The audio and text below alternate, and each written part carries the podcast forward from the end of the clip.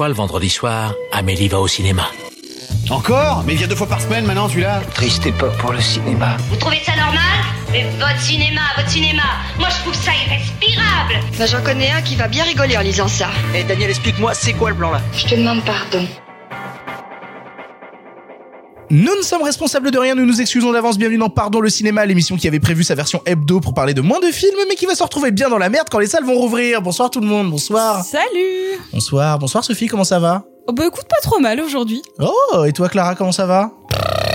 Toujours. Bonsoir Simon, comment ça va? Bah bonsoir, j'ai du vin rouge, c'est cool. Bonsoir Marc, comment vas-tu? Nous sommes en guerre. Ah oui, on est bien Aussi bien en des guerre. imitations, toi? Moi pour le coup, je suis plus en guerre vu que je suis maintenant vacciné, c'est la joie. Je suis gros, je suis vacciné.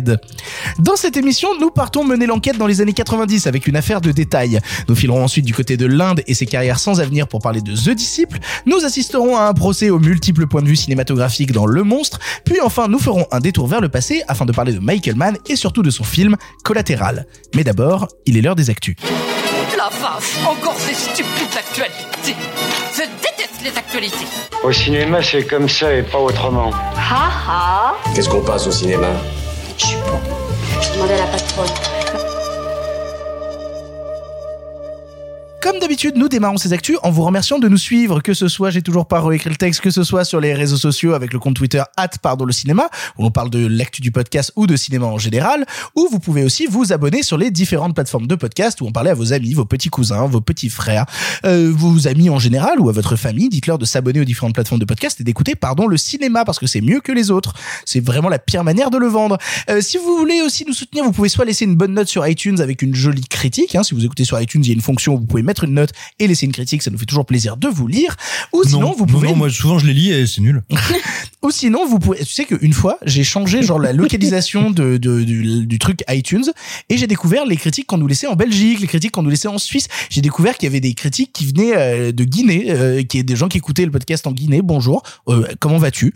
Euh, Toi, seul, qui écoute ce podcast? Je pense que tu es tout seul. Euh, vous pouvez aussi nous soutenir en allant sur la boutique Pardon le cinéma dont le lien se trouve en description de ce podcast ou sur notre compte Twitter où vous pouvez acheter des t-shirts, des suites, des mugs et des stickers, euh, ce qui nous permet d'avoir des sous-sous dans notre popoche. On y va C'est bon, j'ai fini. Je crois que j'ai tout dit là. Je crois que j'ai tout dit sur euh, les, les, les Ouais. différents trucs. Ouais, non, là on est pas mal. Pour commencer l'actualité, on le sait, on l'a beaucoup répété, il va y avoir une chier de films dans les semaines et mois à venir. Et une solution qui avait été proposée pour aller contre tout ça, c'était de s'organiser un petit peu et de créer un calendrier concerté entre distributeurs afin qu'ils ne puissent pas se marcher dessus et possiblement se ruiner les uns les autres. Après de nombreuses conversations sous la supervision du CNC, on a appris que tout cela était tombé à l'eau, que le calendrier concerté n'aura pas lieu, que les gros distributeurs ne se sont pas pointés à la réunion et que les autres ont refusé par principe. C'est donc acté, chacun pour sa gueule et bonne chance dans cette réouverture de l'espace, quoi. Oui, mais c'est foncièrement pas étonnant, c'est-à-dire on est que très surpris, hein. Ouh là là, on Voilà. est surpris, surpris. dans une situation où tout le monde, certes à divers degrés, mais où quand même une grande partie des acteurs de l'industrie ont le couteau sous la gorge, tu peux pas t'étonner que finalement même les plus petits et les plus fragiles, que personne finalement n'ait envie d'avoir un arbitre. Parce que déjà, tu as toujours la tentation, ou plutôt la crainte, que l'arbitre ne te soit pas favorable. Et y a rien de pire qu'avoir un arbitre qui édicte la loi, qui t'enlève de ta liberté si t'es persuadé que, que du coup, tu peux même pas, on va dire, au moins donner le maximum pour te battre. Et puis, moi, je vois pas comment des- ces négociations auraient pu aboutir. Et je dis pas ça comme une critique, hein, vraiment juste comme un constat. Dans un secteur où certains producteurs, distributeurs sont aussi des exploitants, où on a des, des, des acteurs aussi forts et aussi importants hein, que Pathé, que Gaumont. Je veux dire, comment est-ce qu'on pourrait imaginer que des gens tombent d'accord entre petits distributeurs indés pointus et des gens qui sont intégrés dans des systèmes beaucoup plus vastes Oui, mais le problème, c'est qu'on sait déjà depuis des années que euh, l'autorégula- la- la- la- l'autorégulation du marché, euh, c'est un truc qui marche pas. C'est un truc qui marche pas et qui a jamais marché. Euh, comment les distributeurs comptent nous faire croire que là, ça va marcher comme par magie? On faisait un peu le constat en regardant les films qu'on avait à traiter dans les semaines futures. Moi, j'étais terrassé de voir que fin juin, on a des jours où on a neuf films ou dont on a envie de parler et que les gens ne vont pas pouvoir voir de la même manière parce que euh, là où le français, euh, le grand public en général va voir euh, trois films par an, se retrouver dans une situation à avoir neuf films qui sortent en même temps, bah à part se battre entre cinéphiles qui mine de rien vont pas aller neuf fois au cinéma dans la semaine, c'est complètement stupide et il y a des films qui vont en chier derrière. On n'a pas dit qu'il y avait 36 films à la réouverture? À la réouverture, ouais, entre les ressorties et euh, les, euh, les nouveaux films, il y a 36 films, sachant que ça se partage avec des trucs parfois complètement euh, random, mais on reviendra sur la question ensuite. Alors juste un petit truc pour nuancer. Certes, il y a 36 films à la, à la réouverture, mais il n'y a pas ce qu'on appelle la continuation. C'est-à-dire que d'habitude, quand on a 15, 20 films qui sortent par semaine, il y a aussi plein de films qui restent des semaines précédentes. C'est pour ça que il faut, à mon sens, il faut peut-être plus regarder combien de films sortent sur un mois entre euh, mi-mai et mi-juin que le nombre de films à la sortie parce qu'en réalité 1000. bah, une centaine et Ouais. ça c'est bon- et ça c'est gigantesque Non, non, c'est beaucoup trop, c'est beaucoup trop. Ah, attends, accessoirement, tout à l'heure, tu disais, il y a, il y, a, il y, a des, il y, a des, il y a des jours à 9 sorties, etc. Le reste de l'année, en France, on est, on, c'est, c'est déjà supérieur à ça. Alors en fait, c'est c'est juste effrayant de voir que d'habitude il y a 9 sorties, mais ça se Non, partage a avec non, non, neuf non, non, sorties non, en c'est pas ce je- non, pas ce qu'a dit Victor. Victor a dit il y a des semaines où il y a neuf films dont on aimerait parler. Voilà, c'est- plus la question là. On, on fait l'émission depuis assez longtemps pour se rendre compte que même avant, quand on était dans la version hebdo, enfin, quin- enfin, il y a toutes les 15 deux films semaines, oui, mais- mais on n'avait pas ce truc de tiens, on parlerait bien de neuf films. Ça n'existait pas. Ça n'existait pas. Et on s'en On rend a fait compte une sur le émission mois de à 16 juillet. films hein, quand même. Oui, alors ça, ça- ça date. Euh, mais, mais pour le coup, euh, mais pour le coup, ouais, moi je suis effrayé quand je regarde le mois de juillet et que je vois les gros blockbusters qui s'enchaînent. Je pense en fait à des complexes de cinéma de cette salle où euh, il faut mine de rien un renouvellement. Quand t'as mis euh, cinq nouveaux films à l'affiche en semaine euh, dite, allez, euh, disons semaine 1 et que t'en as cinq nouveaux forts qui arrivent la semaine d'après, euh, ça veut dire qu'il y a des films qui vont être sacrifiés au bout d'une semaine. Que si tu vas pas voir les films en fait au bout d'une semaine et qu'au bout d'une semaine ils ont pas fait les scores nécessaires, ils vont dégager Ok, immédiatement. attends, alors il y a des blockbusters qui sortent, etc. Déjà, la première truc qu'il faut dire, c'est qu'il n'y a pas, ou pas à ma connaissance, mais vous pouvez me contredire, il n'y a pas de giga blockbuster. Il n'y a pas les Uber blockbusters Non, non. qui sont sur plusieurs salles. Pas avant fin juin et juillet. Exactement. Tom et. Jerry, c'est pas un Uber blockbuster Non. Non non. Ok, pardon. et encore moins en France, je pense. Et, et surtout vu qu'il est dispo en téléchargement depuis des mois, Voilà. il va vraiment, il, va être sacrifié. dans ce que dans ce que je veux dire, c'est qu'il n'y a pas Star Wars parce qu'en effet, euh, Star Wars quand ça sort, ça monopolise trois, Oui, mais quatre ce, salles ou ce- plus. ce que je voulais dire par là, c'est que tu regardes à partir de juillet, c'est vraiment l'enfer parce que première semaine de juillet, on a des trucs comme Black Widow, deuxième semaine de juillet, on a des trucs comme Fast and Furious 9, Space Jam 2, la semaine d'après, on a Camelot, on a Spiral, on a Hold, on a à chaque fois des films qui vont mine de rien prendre de la place et de plus en plus. Et je ne vois pas comment en fait on peut nous faire croire actuellement que le marché va s'autoréguler. J'ai vraiment l'impression que c'est à la fois une parole d'exploitant de salle qui est bien content d'avoir le plus d'offres possible parce que au moins quoi qu'il arrive, ils sont contents, ils auront des gens qui iront voir les films, eux, ils ont ils ont tout à perdre à un calendrier concerté et de la même manière, les distributeurs, ils ont juste pas envie qu'on les fasse chier donc ils veulent pas non plus de calendrier concerté. Mais, mais je crois pas que quiconque prétende que le marché va s'autoréguler. Il me semble que tous les Euh, c'est une déclaration de Richard Patry, Oui, mais alors, bah, ok, Richard. Bon, le président du FNCF, euh, de la Fédération nationale des cinémas français. Eh ben, il y a, oui, d'accord, il y a Richard Patrick qui le dit, mais très concrètement, euh, quand tu regardes la plupart des intervenants, personne ne prétend à, à une prochaine arrivée à l'équilibre, à la fluidité, à l'harmonie, à la douceur et à la paix. Non, tout le monde est conscient que ça va être très violent, très brutal, qu'il va pas y avoir de prisonniers, mais en revanche, personne ne souhaite, on va dire, perdre de sa liberté d'action ou de sa capacité à jeter toutes ses forces dans la bataille. Donc je, je j'ai pas, moi, j'ai pas le sentiment que les gens en appellent à l'autorégulation. Je pense que tout le monde sait que euh, ça va être, ça va être la fin de la horde sauvage pendant quelques mois, quoi. Pour continuer l'actualité, la commission culture du Sénat a statué sur plusieurs textes de loi concernant l'audiovisuel et notamment un très souvent délaissé en France, à savoir la lutte contre le piratage. Réclamé par les professionnels depuis très longtemps, le texte prévoit notamment l'instauration d'une transaction pénale contre les pirates d'une hauteur d'environ 350 euros si l'acte est répété. C'est une question qu'on a peu abordée dans l'émission, cette question en fait du piratage. Est-ce que vous pensez qu'une amende comme celle-ci peut amener à des changements d'habitude? On rappelle que la France est quand même le pays d'Europe où ça télécharge le plus, ou bien est-ce que c'est vain et que les pirates trouveront toujours une nouvelle manière de faire Alors, je n'ai pas regardé ce dont tu parles en détail, donc tu vas évidemment éclaircir ma lanterne, vous allez éclaircir ma lanterne, etc. Mais de un, comment ça s'applique? Sur quel genre de piratage? Parce que tu sais, souvent on a distingué euh, Le euh, ORS, du torrent, des newsgroups, Exact- etc. exactement, On n'est pas du tout euh, renseigné sur la question. Voilà, à un Et moment, puis de l'attaque des bateaux, un- qui est quand même un gros problème du, du piratage.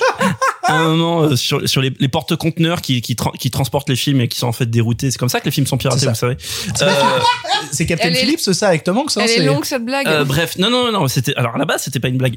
Euh, bref, tout ça pour dire que euh, tu vois à un moment, à un moment quand il y avait euh, Adopi, enfin quand il y avait, il y a toujours apparemment Adopi, je sais pas, c'est un bot, c'est Non, Skynet. Elle existe. On ne sait pas. Alors, Quelqu'un l'a j'ai- vu J'ai un l'impression que l'idée existe, mais qu'elle est juste Euh, plus mise en application, quoi. Alors en fait, il y a pas d'amende, mais il y a un système de- d'envoi de, mails et de courrier automatique parce que j'en ai reçu rien. Ouais, je sais, moi aussi, j'ai reçu une lettre il y a un an et Enfin pas moi, mais un cousin. Mais. Ouais, euh, mon cousin américain. et ce que non, ce que je voulais dire, c'est que par exemple sur sur ce- sur ce- sur ce- sur Adopi, à une époque, je sais pas si c'est encore le cas, donc contredisez-moi. Par exemple, c'est un truc qui fonctionnait sur une liste de, il me semble, 100 titres qui étaient en permanence renouvelés, euh, où il y en avait 50 qui bougeaient jamais. Avatar, Bienvenue chez les Ch'tis. Euh, le top du box-office et le reste qui tournait. Et en fait, c'était ces 100 titres-là qui étaient fliqués en termes de. Mais alors, euh, Clara fait un mouvement de la main qui dit web off. Non, le, Elle en va fait, éclaircir le, ma lanterne. Éclaircir le, ma le sans lanterne. titre, le sans lien, comme tu, il est effectivement, c'était ça, c'était sans lien qui était surveillé. Mais si la liste bougeait un peu parce qu'il y avait systématiquement euh, euh, le dernier Game of Thrones, Voilà. tu vois. Donc, mais effectivement, c'était une liste euh, soit des très très nouveautés, soit des mastodontes. Je me, je me rappelle avoir vu un reportage à l'époque absolument ridicule où les mecs, pour fliquer les gens, en fait, bah, ils avaient eux-mêmes téléchargé le film. Et puis, en fait, ils regardaient, euh, Ah, le bah, nombre de seeders. ça, ouais, ouais, ouais, c'est- ils regardaient le nombre de seeders et ils regardaient, en fait, les adresses IP des gens à qui ils partageaient le fichier. Que Bienvenue dans la technologie. Non, mais j'étais là, genre, mais putain, mais waouh, vous êtes vraiment largués. Euh, non et du coup pour revenir à ce que je disais donc voilà donc déjà comment se fonctionne ce système de détection du piratage? Est-ce que c'est du coup est-ce que c'est pareil? Premier point. Et deuxième point pour revenir sur le piratage c'est vrai que là on sort d'une période qui a euh, bah évidemment entraîné beaucoup le je parle de la fermeture des salles etc entraîné beaucoup de piratage dans le petit monde cinéphile. Là je parle vraiment du petit monde cinéphile euh, mon petit monde moi pas du très grand public. Par exemple il y a eu beaucoup de bruit euh, l'année dernière euh, sur un groupe Facebook euh, dont je tairai le nom parce que voilà mais bref. Un La Ligue du LOL C'est ce que j'allais la faire. Didier Raoult non, mais un non, mais un groupe Facebook de un groupe Facebook de de, de cinéphiles qui a partagé énormément de, de de films pendant le confinement. Ils ont même eu leur article dans l'IB, etc., dans Télérama et tout.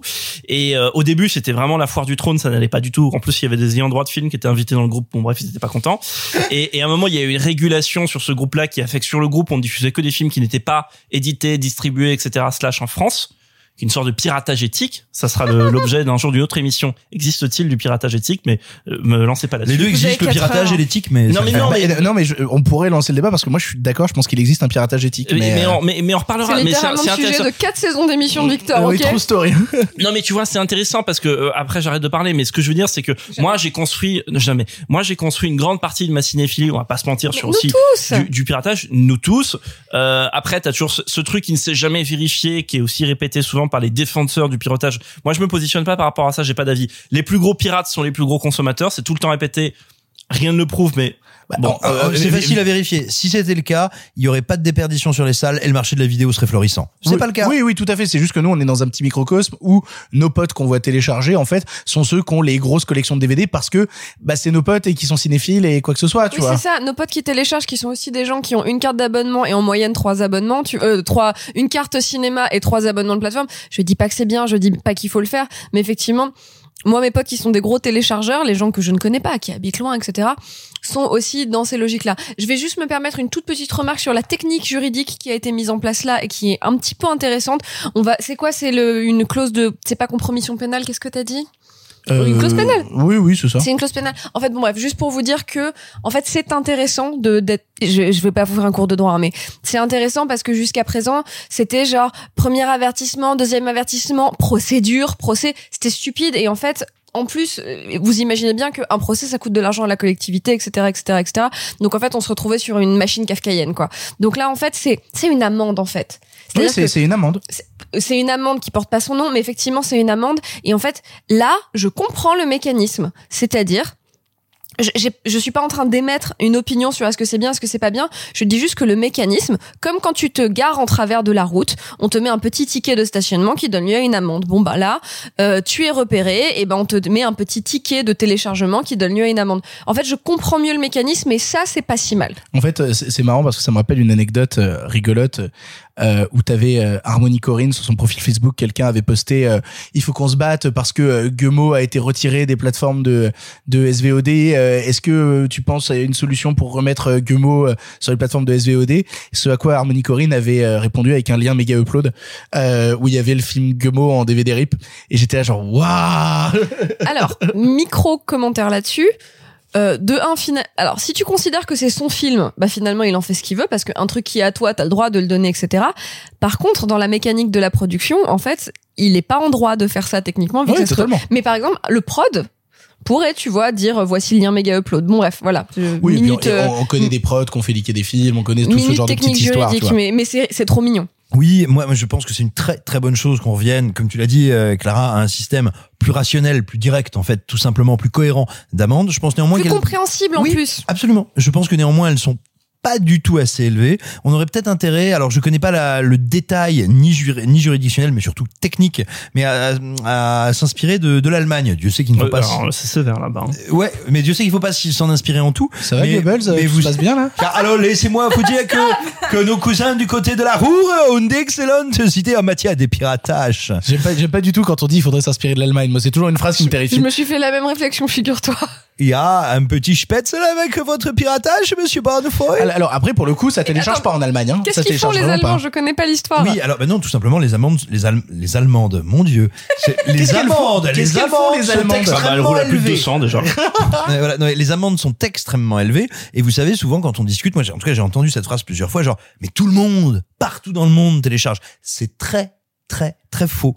Il y a dans, dans énormément de pays on télécharge peu parce que c'est réprimé.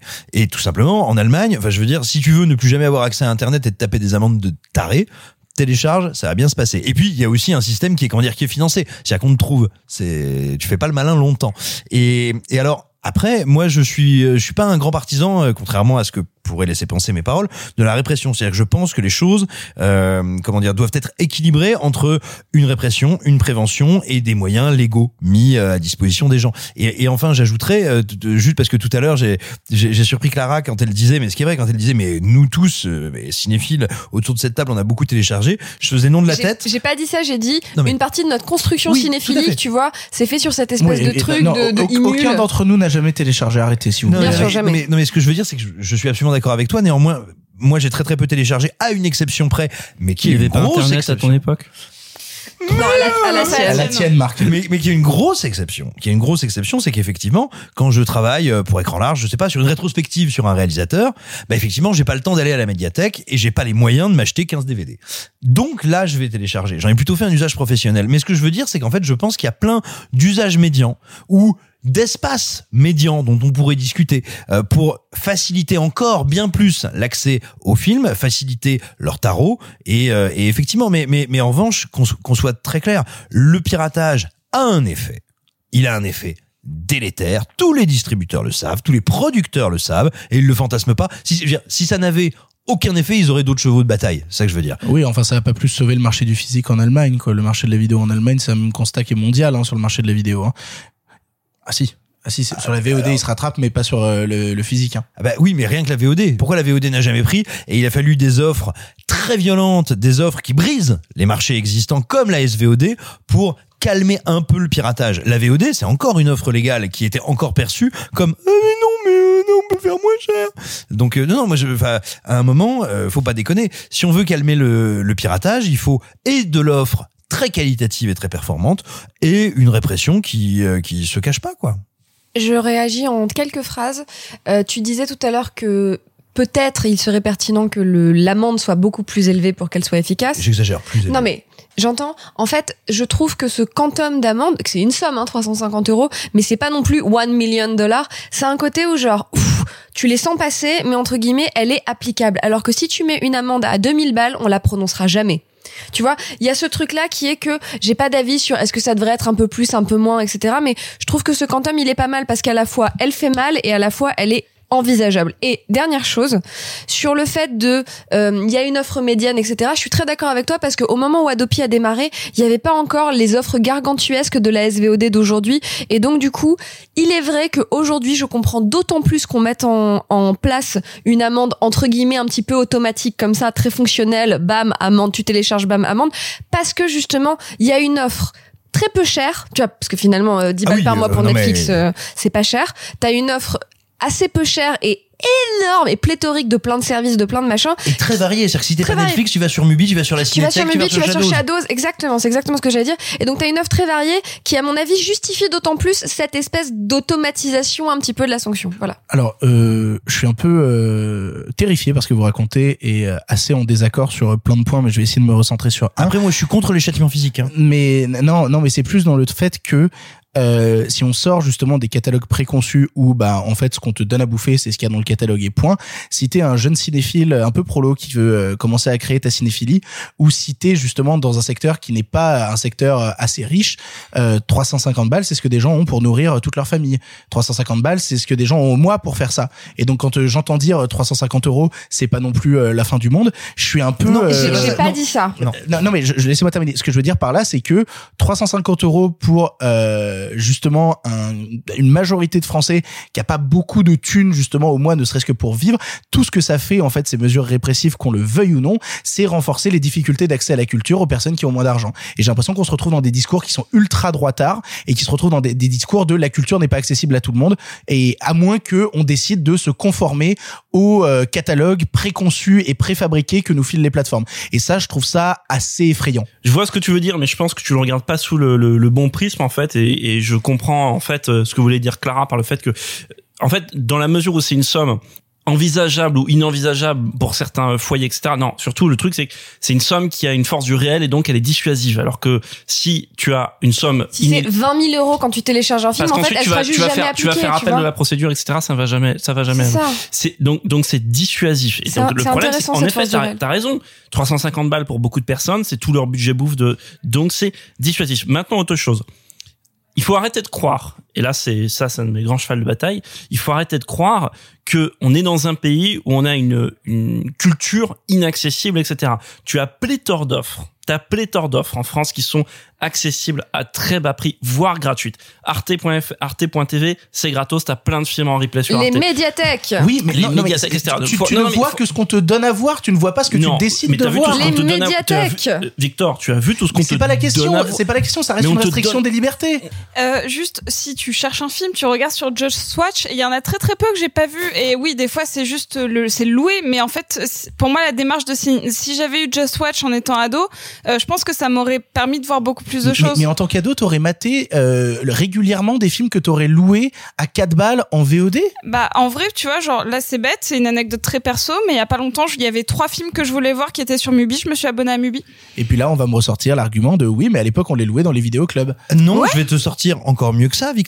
Je vais te dire, à l'époque, parce que j'ai connu ça, parce que je viens d'un milieu où on n'avait pas des masses de sous loin s'en faut, et où on n'aurait certainement pas eu les moyens de s'abonner à telle ou telle ou telle plateforme, bah tu sais qu'est-ce qu'on faisait? Eh ben il y en avait un dans sa famille, on avait pu s'acheter une VHS ou après un DVD, puis on se les prêtait, puis on les regardait ensemble. Donc attends, attends, attends, Va- que te tu viens de le me dire, tu prêter, viens de me dire, c'est une ton- restriction de la liberté. Va te le prêter ton Non. film loué en VOD à 5 balles. hein. Bah oui, prêter. mais parce que justement, toi, ce que tu Les médiathèques. involontairement ce que tu as défendu là, ça n'est pas du tout une ouverture de la liberté, c'est une ouverture au libéralisme et au modèle de ces plateformes-là. Tu ne défends pas la liberté. Défendre le fait que il ne faut pas, euh, comment dire, punir ce qui est du vol et ce qui détruit le marché, ça n'est pas défendre la liberté, c'est défendre notre liberté d'aller vers d'énormes plateformes destructrices. C'est pas de la liberté, Moi, je- c'est de l'aliénation marchande. Je pense juste que euh, l'accessibilité à la culture par le catalogue des plateformes, qui est un catalogue Mais préconçu, n'est quel- pas, le vrai accès à la culture. plateforme, Victor, Attends, la cinémathèque, la cinémathèque- Mubi, La française a une la plateforme. cinémathèque cinémathèque française. a une plateforme. Allez, vous allez sur Henri. La cinémathèque française a une plateforme, c'est gratuit. Vous avez même pas besoin de vous inscrire. By, euh, donc ça c'est une partie. Ah oui, De By côté. By- Il y a By- 5 films sur ByNWR. non, non, tu- bah, tu- non, non, il y en a, il y en a beaucoup. T'es Mais- vraiment mais Il pas du tout. fait, il fait un drop tous les tous les 4 mois. Ouais, il y en a beaucoup dans le film de drop. Il y a, il y a, c'est des- ça marche par saison. T'as des chapitres, etc.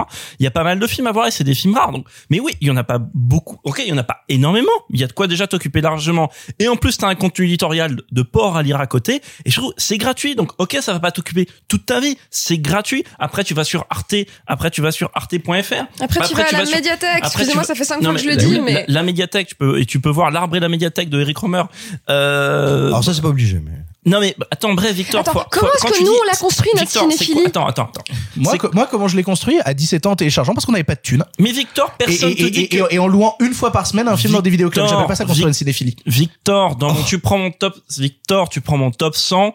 Un jour, on le fera ensemble. Tu prends mon top 100 et je te dirais, ce film-là, j'ai découvert de manière légale et ce film-là, j'ai découvert de manière illégale. Ça ne veut pas dire que je suis en désaccord avec toi. Je te dis juste que par contre, de un, il faut avoir conscience de ce que c'est le piratage et, et donc quand tu pirates, con- avoir conscience que c'est du vol, que ça fait du tort à quelqu'un, etc. Ça, malheureusement, ça ne t'empêche pas de le faire. Je dis pas le contraire, je suis juste contre le tout Mais- répressif. Et de l'autre côté, il faut arrêter Mais de on croire. vient de il faut dire arrêter, que ça il faut pas de possible, le tout répressif. Il faut arrêter de croire que faire du piratage c'est un acte euh, absolument, euh, c'est no passaran et que c'est un acte révolutionnaire et que parce que Pas du tout, mais parce que que c'est anodin. et que c'est anodin et que indolore. c'est que ce que tu viens de dire en disant que pirater c'est la seule manière de sortir des plateformes. C'est ce que- c'est en substance ce que tu as dit. Les plateformes n'existent que parce qu'il y c'est- c'est- en substance, non mais Uniquement. Victor, c'est ce que tu m'as dit, c'est que les plateformes t'imposent un diktat de trucs à voir et que si tu veux sortir de ce dictat de trucs à voir, il faut pirater. Moi, je suis pas d'accord avec Attends, toi. et puis en vu pendant le confinement, désolé, attends, je Non, termine. T'as vu pendant le confinement le nombre de trucs gratos qu'il y a eu à voir, ce qui est d'ailleurs un autre problème, c'est le ce réflexe de la, la gratuité. Ce qui n'est plus là aujourd'hui, hein. euh, Euh, c'est- si, c'est si. Henri- en MK2 Curiosity, c'était, on en a pas parlé.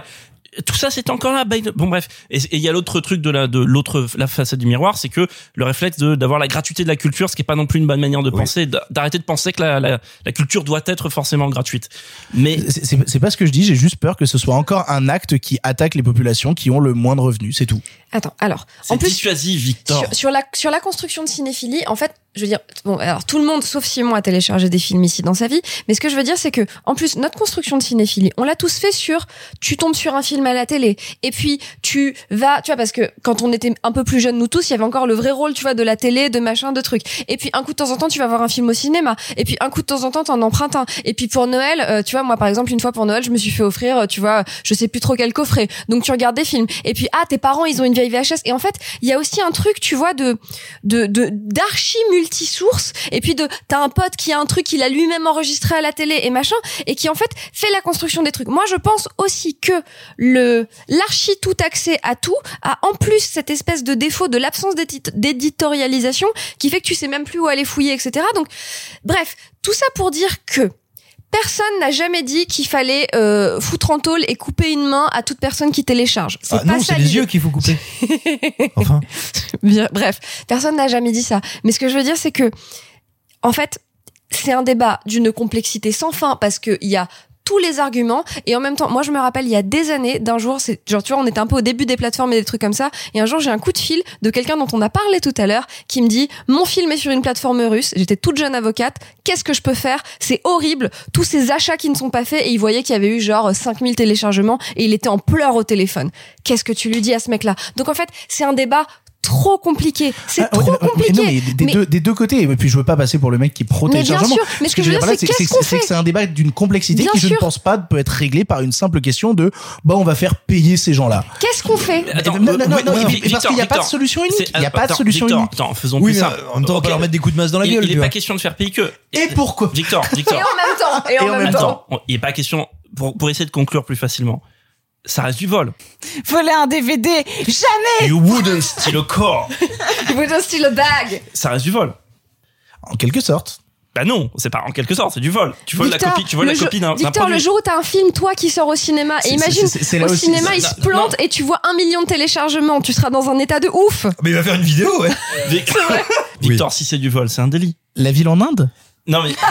Oh oui Non mais bref, ce que je veux dire, c'est que un, moment, t'es quand même obligé d'avoir légalement un cadre un peu plus précis là-dessus, parce qu'en effet, ce qu'il y avait avant, c'était pas satisfaisant. Maintenant, l'essentiel et le plus important, c'est que ce soit... Tu sais quoi Le plus important, c'est que le truc sur le piratage, ce soit une réflexion en continu, à partir de ce qui vient de passer là, et que ça soit continué, peut-être régulièrement, que tous les cinq ans, ou tous les je ne sais pas combien, on se repenche dessus en disant, qu'est-ce qu'on peut mieux faire pour encadrer ça, et pour faire plaisir à tout le monde, et en même temps, en effet, en n'étant pas dans un truc absolument ignoble pour les gens, qui à un moment vont en payer le prix, ça va être certainement très très très mal pour eux. Maintenant, euh, là on parle sur le théorique, dans les faits, encore une fois, Adopi, euh, quand ça est passé, tout le monde a eu oh la dictature, on pourra plus rien faire. Combien d'amendes ont été émises? Une, deux, trois? Non, ça, je sais pas, mais en tout cas, en fait, il y a eu beaucoup d'envois de, de, tu vois, de coucou, on te voit, mais je crois qu'effectivement, la, la transformation en réelle procédure est faible. Mais Je j'ai pense pas qu'il les chiffres. Je, je- je pense qu'il y a eu encore moins que des vraies euh, sanctions de l'IGPN. Donc c'est vraiment pour vous dire. Et Oh, dur! Et donc, euh, donc voilà. Mais, mais après, le, le débat qu'on vient d'avoir là, il est vraiment passionnant. Hein, et moi, je, ça, c'est, euh, poursuivons-le d'autres fois. Hein, mais, mais, mais, Mais la ville en Inde? Et en même temps. et, et en même temps. Mais you wouldn't steal a car. Trois news random pour conclure. Zack Snyder a déclaré qu'il allait se lancer dans plein de nouveaux projets, notamment un film sur Napoléon écrit par le scénariste de Sur la piste du Marsupilami. C'est une vraie anecdote.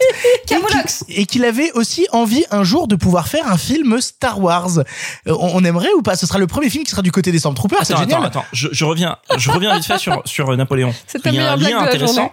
Marsupilami. Alain Chabat. Oui. Alain Chabat, la nuit au musée. La nuit au musée, fait- Napoléon. fait na- Napoléon. Et oui, effectivement. Tu y as pensé tout seul Je vous laisse la parole là-dessus. Euh, alors, euh, il y, a- il y a un truc qui est intéressant dans ce que tu as dit, c'est qu'en même temps qu'il annonce euh, ce, ce projet, il dit ouais. Alors par contre, mon, mon adaptation de, euh, je crois que merde, j'ai un titre sur le, un doute sur le Napoléon, titre anglais. c'est- c'est un Non, non, personnage de son adaptation, son adaptation C'est du, c'est celui à qui on veut plus rendre hommage. son, mais arrête, son adaptation du. Parce qu'il a pas demandé son consentement à les Blanche-Neige. Corses. Son adaptation du, du grand texte. Je l'ai pas, je l'ai pas. Je l'ai pas. T'as pas eu le gros débat sur Blanche-Neige parce que le prince l'embrasse sans son consentement Ah, je croyais que c'était Napoléon, ok. Euh, son adaptation du, du grand grand texte de Ayn Rand, il vient lui-même donc de la mettre en, en repos, en sommeil, et il a annoncé, ouais, mais vraiment littéralement, et en gros il a dit ça, il a dit euh, ouais parce que politiquement je vais un peu avoir des problèmes. Et quand tu dis déjà Ayn Rand, qui est euh, on va dire un peu le, le- la colonne jupitérienne euh, qui a for- formé Elle est un, un peu peu. moins à la mode qu'il y a 4-5 ans, hein. Oh non, aux États-Unis c'est toujours pareil. Ah hein. ouais Ah ouais. Mon Dieu. Qui est, qui est vraiment la, on va dire, la grande penseuse du libertarisme, euh, qui est, bon, en gros, euh, si vous voulez, humainement, elle est à peu près au niveau du sac poubelle, quoi. et, euh, et philosophiquement, c'est, c'est euh, grosso modo, c'est, euh, c'est Toto qui essaye de t'expliquer le cosmos. Bon, et quand tu te dis que même Zack Snyder te fait genre, euh, ouais, non, je vais pas y aller, je pense que ça va couiner. Tu te dis, waouh, à quoi est-ce qu'on va échapper? Et surtout, mais Waouh, et ça veut dire donc plus plus souple politiquement, c'est c'est Napoléon, ça va bien se passer. On va encore se faire insulter sur les réseaux sociaux en disant qu'on est des sales gauchos, mais j'aimerais me justifier en disant que euh, j'ai beau être un sale gaucho, Zack Snyder est mon réalisateur de droite préféré. Et alors moi j'aimerais dire aussi que là je, je rigole sur Napoléon, mais moi je trouve le personnage assez passionnant. Et dans mes fantasmes absolus de cinéma, il y aurait un grand film sur la bataille de la Bérésina. Je dis ça sans aucune, euh, vraiment, mais alors sans aucune. euh, Si tu dis ça, c'est parce que t'adores le téléfilm avec Christian Clavier. Je, non, je vais pas l'imiter. Deuxièmement, Studio Canal a annoncé qu'il se positionne dans les ressorties du 19 mai, permettant aux gens d'avoir en salle à nouveau 30 jours max de Tarek Boudali, alors que le film est déjà sorti en DVD et en VOD. Est-ce qu'on a hâte d'aller le revoir Ça Non, ça merci beaucoup. Ça, ça m'interpelle très fort en termes de chronologie des médias. Bah si, en fait, ils ont le droit. À partir du moment Dans où le film est, sens-là. au- dans, dans le sens inverse, t'as le droit. le film est déjà sorti en salle, puis sorti La en chronologie DVD. a déjà été déclenchée. Quand, quand, quand un Il- film il est déjà sorti en. DVD, il y a bien des ressorties oui, salles, mais c'est des ressorties. Bah là, pas c'est une tout à sorte fait de ressortie. pareil. Oui, d'accord. Est-ce qu'on n'est pas sur un des divers régimes d'exception qu'a déjà Oui, non, mais je pense que c'est ça, parce qu'en fait, normalement, quand il y a une fenêtre qui s'ouvre, celle d'avant se ferme. Enfin, en fait, bref. Quand tu, Quoi, quand tu dis un film de SVOD, tu peux plus être un film de VOD, tu vois. Alors Oui, oui, peut-être oui, un oui, ce que je veux remontage, dire- peut-être que cette fois ça dure 30 minutes max. Euh, ce- ce- ce- oh, joli. Après, ce que je veux dire par là, c'est que ça, Bon, ça a jamais empêché personne de rediffuser en salle des films qui étaient déjà sortis en DVD c'est Blu-ray, tu vois. Tu vois, c'est pas tout à fait vrai. On s'en fout, on s'en fout. J'ai rien dit, pardon, on s'en fout. Pour conclure, vous avez vu la bande-annonce de Benedetta? Oui Comment elle est oufissime?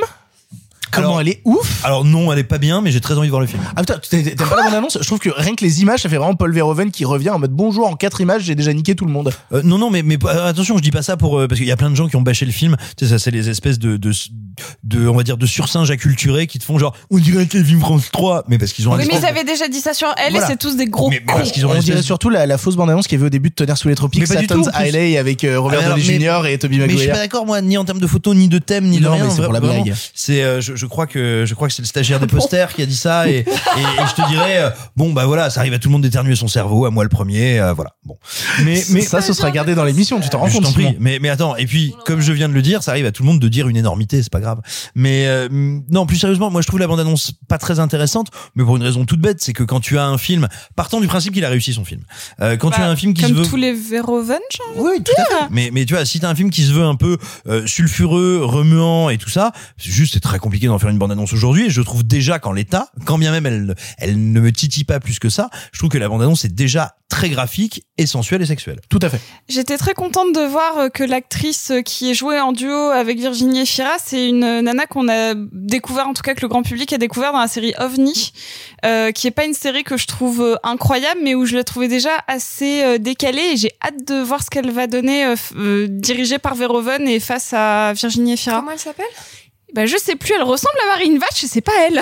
Il n'empêche que, euh, vu le début de l'abondance qui nous dit sélection Cannes 2021, on en sait un peu plus maintenant sur les films de, 2000 euh, de Cannes 2021, notamment, normalement est prévu en compétition, le Wes Anderson de French Dispatch, euh, Benedetta, le nouveau. Nanny Moretti, le nouveau Jacques Audiard coécrit avec Céline Sciamma, Annette.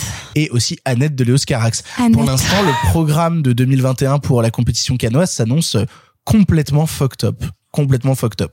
Ça va être dément, oui. Bref, on va attaquer les films du présent. On a longuement parlé pendant cette intro et on vous commence tout de suite en vous parlant d'une affaire de détail. What do you want? I want to nail the bastard. For who? For all of the girls he killed. I want to nail the bastard too. Difference is, I'm doing it for me. It's the little things, Jimmy. It's the little things that rip you apart. It's the little things that get you caught. Une affaire de détail est un long métrage écrit dans les années 90 et mis en image tout récemment par John Lee Hancock avec à son casting Denzel Washington, Rami Malek ou encore Jared Leto. On y suit un policier vieillissant avec un passé trouble se retrouvant malgré lui à bosser sur une enquête avec un jeune détective trop confiant. Tout ça pour retrouver un tueur en série qui est possiblement ce bon gros psychopathe de Jared. On l'a tous vu ici, qu'est-ce qu'on en a pensé? Marc, tu commences. On l'a tous vu, mais littéralement, on l'a tous vu. Vous l'avez déjà vu ce film? Plein de fois. plein de fois. Vraiment, des vous l'avez vu en bien, vous l'avez vu en pas bien, vous l'avez vu avec des gros budgets, vous l'avez vu sans budget, avec du casting sans casting. Vous l'avez déjà De vu mille fois. Et là, il y a le genre de film où vous pouvez dire, oui, mais c'est le film qui va vous proposer un truc que vous connaissez déjà, qui va vous prendre ce, ce schéma acculé depuis mille ans. Évidemment, il va y in- insérer un petit truc en, en serpent dedans. Bah non, Little Things, une affaire de, de détail, pardon, c'est jamais ça. Donc c'est exactement ce polar que vous avez vu 30 000 fois avec un duo, un, un buddy, buddy, buddy cop movie, je vais y arriver. Euh, Rami Malek, Denzel Washington, le duo le moins fonctionnel de l'histoire du cinéma. Vraiment, parce que moi, je vous mets au défi de trouver la moindre alchimie dans ce duo. Vraiment, ça ne fonctionne pas. Il y a des comédiens, mais il y a comme ça, ça ne fonctionne pas. Là, ça ne fonctionne pas. On s'ennuie, ça ne marche pas. Vous prenez le scénario, le développement de scénario le plus conventionnel possible, parce qu'évidemment, il y a cette histoire de tueur, on sait pas trop. Ah, il va y avoir le suspect, euh, Jared Leto, vous en faites pas, c'est pas du spoil, ça c'est vite, puis il a la gueule de l'emploi. Et euh, puis c'est Jared Leto, il est horrible. Même quand il marche dans la rue, il en fait trop dans ce film-là. Ah ouais, ok. Mais Je trouve que c'est une des meilleures choses du film, Jared Leto. La, la seule chose bonne. Mais vas-y, vas-y. c'est waouh je t'attends au tournant après là-dessus mais euh, donc voilà et donc euh, évidemment les flics vont faire des trucs peut-être pas très nets pour euh, voilà euh, euh, coffrer ou non euh, Jared Leto et et jamais ce n'est intéressant, c'est-à-dire que jamais il y a un moment où on va sentir que le film est au bord d'une sorte de morale ou ou fait reculer voilà la frontière morale des flics. Non, on s'en fout du début à la fin. C'est un film qui a pas de point de vue, qui a pas d'idée, qui a pas d'idée de mise en scène, alors que pourtant John Lee Hancock est pas le pire des metteurs en scène, c'est un honnête faiseur, je dis ça parce que il y a, une quinzaine d'années, il a fait par exemple le très honorable Alamo, qui a été un des fours euh, les plus homériques d'Hollywood, mais bref. Euh, Mais c'est pas un mauvais metteur en scène, mais là, il y a rien. Il y a vraiment rien dedans. Et moi, en fait, ce qui me dépasse quand je vois le film, c'est je me demande pourquoi le film est fait, pour qui le film est fait, quel intérêt. Euh, en fait, et du coup, le film, si vous voulez, il est pas fondamentalement mauvais, il est pas très bien, mais il y a, il y a plusieurs catégories de films. Il y a des films euh, pas bons, il y a des films mauvais, il y a des films malades, il y a des films nuls, il y a des nanars. Et là, c'est juste le néant. C'est-à-dire, c'est vraiment le trou noir. C'est pas que le film est bien, pas bien, il est au-delà de ces valeurs-là, c'est juste le trou noir, c'est l'abîme. Et ça n'a pas d'intérêt à être vu. Donc vraiment, c'est de. En plus, ça dure deux heures. Euh... Ça, ça dure un peu plus de deux heures, ouais. Deux heures et quart, un truc comme ça. Ouais, quelque quelque chose comme ça. C'est trop long. C'est, c'est, voilà. Euh, donc moi, je serais très curieux de savoir euh, qu'est-ce que vous avez retenu de ce film. Moi, vraiment rien. Ça me paraît absolument dispensable. Euh, euh, si vous avez vu Seven, bah revoyez Seven. Si vous avez vu Memories of Murder, bah revoyez Memories of Murder. Ça, ça, ça pioche euh, un peu, un peu dans ce genre de film, ou pas qu'un peu. Énormément. Énormément. bien toi, Memories of Murder Euh, un petit peu. Bong Joon-ho, c'est un réalisateur que j'aime bien. Euh, donc voilà, donc Little Things, vraiment rien à dire. Et pourtant, je dis ça, et je terminerai là-dessus. Je suis un, un très grand, immense fan de Denzel Washington. J'adore vraiment Denzel Washington, qui pour moi est un acteur qui connaît une carrière un peu difficile depuis la mort de, de Tony Scott, qui pour moi vraiment, enfin c'était la muse de Tony Scott. Et je trouve que vraiment il enchaîne les trucs très anecdotiques qui sont pas de son niveau, où à chaque fois il fait le, le mec bedonnant, qui parle un peu comme ça, en, en- qui fait de, Dans Bricolizer, euh, il est rigolo. Ouais, Bricolizer, c'était oui, voilà.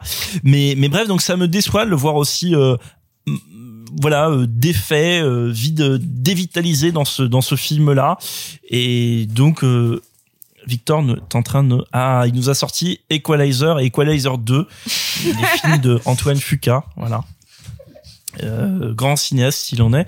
taille Tu remarqueras qu'ils sont toujours sous blister, Ils sont hein. toujours sur sous blister et tu verras la fin d'Equalizer, c'est une super. D'où la vanne. La de- fin aussi est sous blister. Non non mais d'où la vanne de Simon, c'est une super adaptation du catalogue Brico Dépôt. Euh, donc j'ai vraiment plus rien à dire sur ce film-là, c'est sidérant. Mais en plus vraiment parce que pendant que je parlais, je parlais un peu lentement parce que je suis obligé de fouiller dans ma mémoire parce que je l'ai vu il y a un certain temps. Donc c'est un peu compliqué. Maintenant je laisse la parole aux autres qui vont certainement dire plein de choses sur ce film qui nous a tous émus, remués, euh, le trou noir. Alors pas particulièrement, euh, pour être honnête. En fait, je vais être un peu plus relatif que toi parce que tu le disais en fait, c'est pas tant un mauvais film, tu vois. En fait, c'est même pas tant la question du mauvais film, c'est qu'en fait on en a rien à foutre. C'est-à-dire que tu regardes une affaire de détail, tu le regardes en te disant, je l'ai déjà vu 100 fois ce duo du flic qui a un peu plus d'expérience avec ce flic plutôt jeune, et puis finalement ils fonctionnent pas trop ensemble. Euh, et, et en fait, je pense que si le duo Denzel Washington et Rami Malek fonctionne pas, c'est parce qu'ils en ont tous les deux rien à foutre d'être là. Vraiment, ça se sent. Denzel Washington, il est vraiment en pilote automatique tout le long du film. C'est assez terrifiant. Et de la même manière, euh, je te parlais de, de Jared Leto, euh, de Jared Leto, euh, c'est parce que je peux pas m'empêcher de me dire que c'est peut-être le seul qui y croit dans le film. C'est peut-être le seul qui joue le truc en mode, eh regardez-moi, je suis un psychopathe, je suis Jared Leto. Alors qu'en fait, il, il joue juste son propre rôle. Euh, c'est vraiment juste Jared Leto dans la vraie vie qui est comme ça. Enfin, c'est comme ça que je l'imagine, tu vois. Mais ce qui prouve qu'il est un mauvais acteur, parce que s'il croit vraiment à un scénario aussi mauvais, je pense que c'est un acteur bidon. Hein, mais... Alors non, je, je pense tu sais qu'il est la teneur de ces comédiens, la Nicolas Cage, euh, qui pense non non non non, non attends attends attends laisse-moi terminer. Qu'il faut se droguer.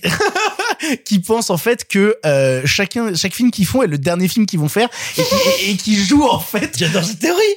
Non, mais tu sais moi c'est vraiment ma théorie sur Nicolas Cage, c'est qu'il pense vraiment que chaque film qu'il fait est le dernier et donc du coup il donne tout tout le temps. Il réfléchit pas en fait, il a pas besoin de réfléchir à est-ce qu'il faut que je sois dans la rue. Il dit non, si c'est ma dernière performance, il faut qu'elle soit mémorable. Il faut que je fasse un truc qui soit plus fou que les autres. Et je pense que c'est ce que fait Jared Leto. Il se dit il y a aucune chance que je fasse un prochain film. Du coup, je vais en faire trop tout de suite maintenant. C'est Jared Leto depuis le début. Il a toujours été comme ça et ça me fascine. Donc voilà, j'ai pas grand chose à dire de plus sur une affaire de détail qui est un film dont la photo est euh, d'une d'une banalité affligeante, dont le scénario a été revu mille fois, où on a ce flic torturé par un passé trouble et qui a des visions de son passé. Oh là là, il, il cache une sombre affaire. On se demande de ce que c'est.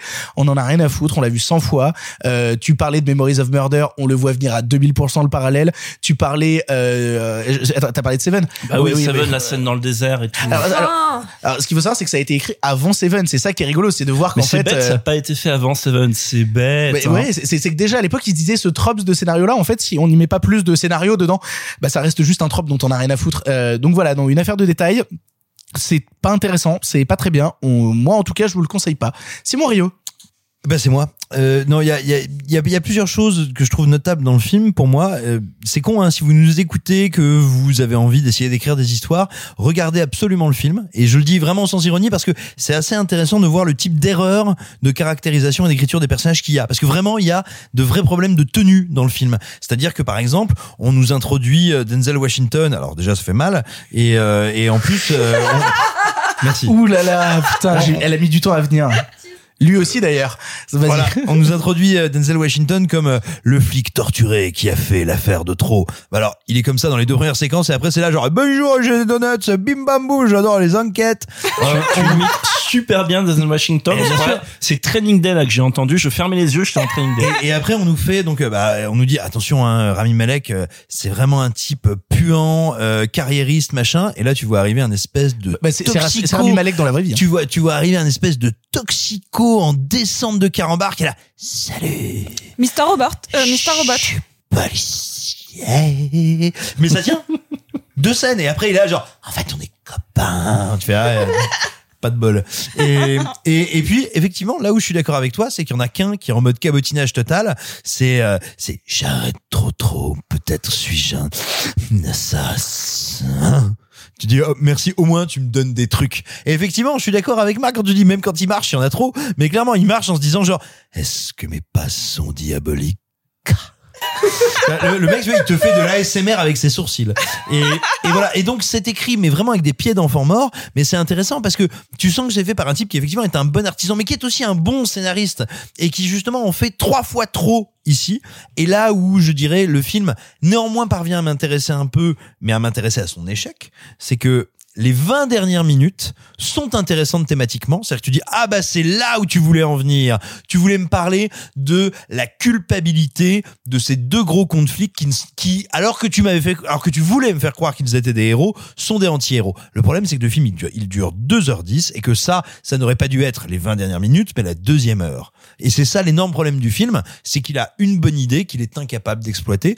Et c'est pour ça que je vous dis, si vous vous intéressez au scénario ou pas, en général, à comment on raconte les histoires, regardez le film. C'est une leçon de comment mal raconter une bonne histoire. Sophie, pour continuer. Je suis très contente qu'on finisse sur le scénario parce que c'est ce que je voulais raconter un peu sur euh, sur le réalisateur, c'est que euh, il est scénariste, enfin en tout cas pas que de son film, mais c'est-à-dire que j'en parlais avec Marc euh, un peu plus tôt dans la journée, il a quand même écrit deux films pour Eastwood genre euh, en tant que scénariste. Il a écrit euh, donc Un monde parfait et Minuit dans le jardin du bien et du mal.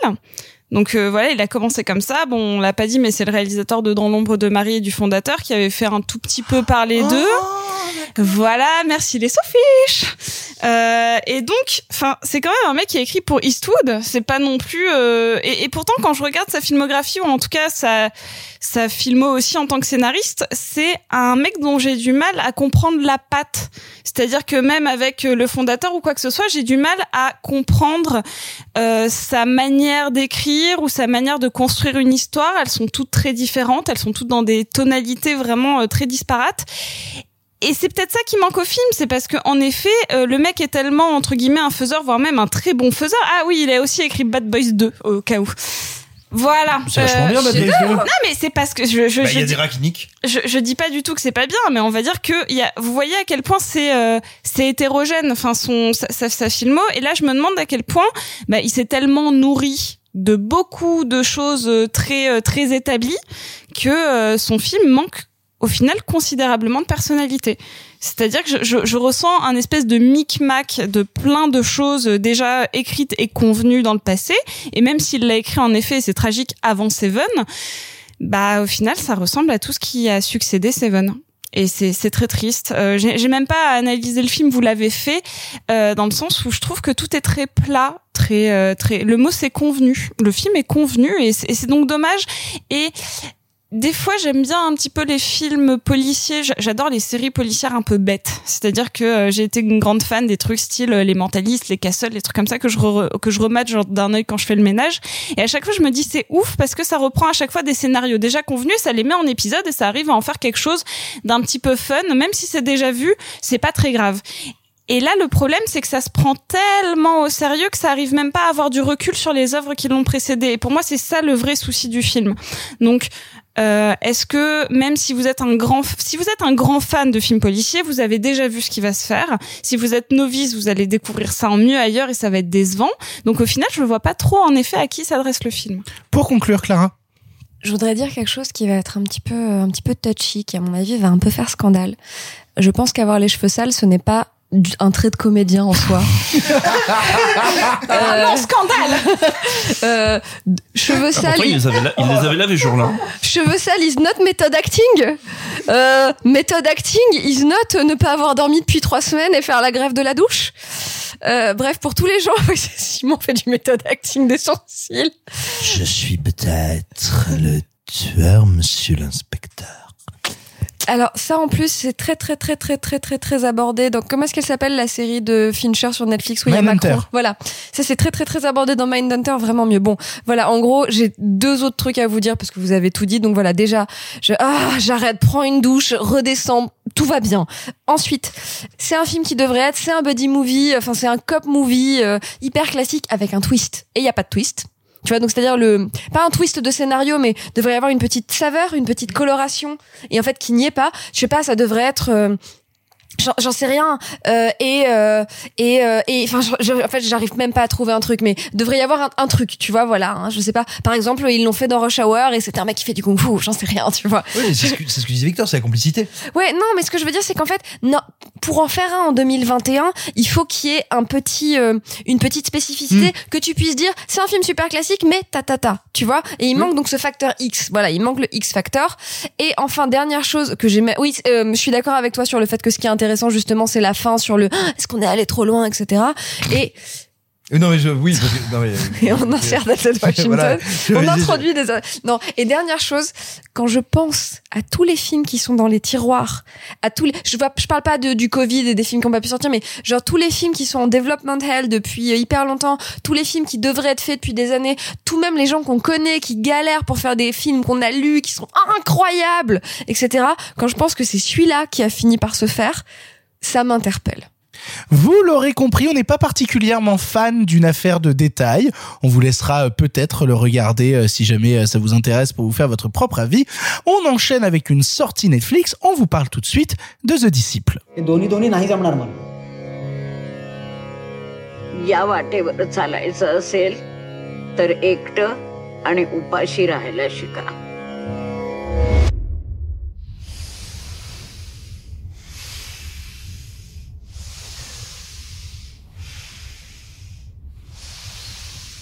पण तू वेगळा आहेस ना रे तुला कळतं ना The Disciple, prix du meilleur scénario au dernier festival de Venise et produit par Alfonso Cuarón, nous raconte l'histoire de Sharad Neolkar ayant dédié sa vie entière à devenir chanteur de musique classique indienne. Hélas, les années passant, Sharad commence à se demander si l'objectif qu'il poursuit si ardemment est atteignable en comparaison de son niveau et de son talent probablement insuffisant. Simon et Sophie, vous l'avez vu, Simon, tu commences, qu'est-ce que tu en as pensé Alors moi, je, je ne pense pas énormément de bien du film. Néanmoins, il, il m'arrive beaucoup de choses assez intéressantes quand je le regarde. Euh, premièrement, parce qu'il parle d'une pratique artistique que je ne connais pas. Littéralement, que je connais pas du tout, dont je suis pas familier. Qui, et donc, parce que je ne la connais pas et que je n'en suis pas familier, qui m'intéresse peu et dont je n'ai pas les clés, dont je n'ai pas les codes. Et comme le film n'ambitionne pas spécialement de les donner à qui ne les connaît pas, mais plutôt de s'adresser à des gens qui, à un, minima, les comprennent, euh, bah, c'est une expérience un peu difficile. Ça n'en fait pas un mauvais film. Ça en fait un film dans lequel, tout simplement, euh, je n'ai pas les, les instruments pour le décoder. Mais donc, du coup, paradoxalement, si je ne peux pas en saisir tous les enjeux, on va dire, concrets, actuels, humains, contemporains, je deviens logiquement, théoriquement, plus sensible à sa forme. C'est-à-dire que même si je suis pas capable de dire ah bah oui, euh, là il a mal chanté, là il a bien chanté. Ah oui, ça c'est un truc pour lequel il s'est entraîné, là il est allé trop vite, ça je ne peux pas le dire. En revanche, je deviens du coup très sensible aux indications que me donne la photographie, la caméra, le montage. Littéralement, l'angle, le point de vue. Or, et c'est là à mon sens le plus gros problème du film, ou plutôt son véritable problème, parce que je peux pas lui reprocher de, de parler d'un sujet que je ne connais pas, euh, c'est que il a une mise en scène qui me semble être euh, la mise en scène mécanique, systémique d'une certaine forme de cinéma d'auteur, non pas indien mais international, euh, qui se pense par et pour les grands festivals internationaux, mais que je ne sens jamais, bah, qui est plutôt bien faite, propre, scolaire, mais que je ne sens jamais dans les tripes de son sujet. Et donc du coup, je reste extrêmement extérieur.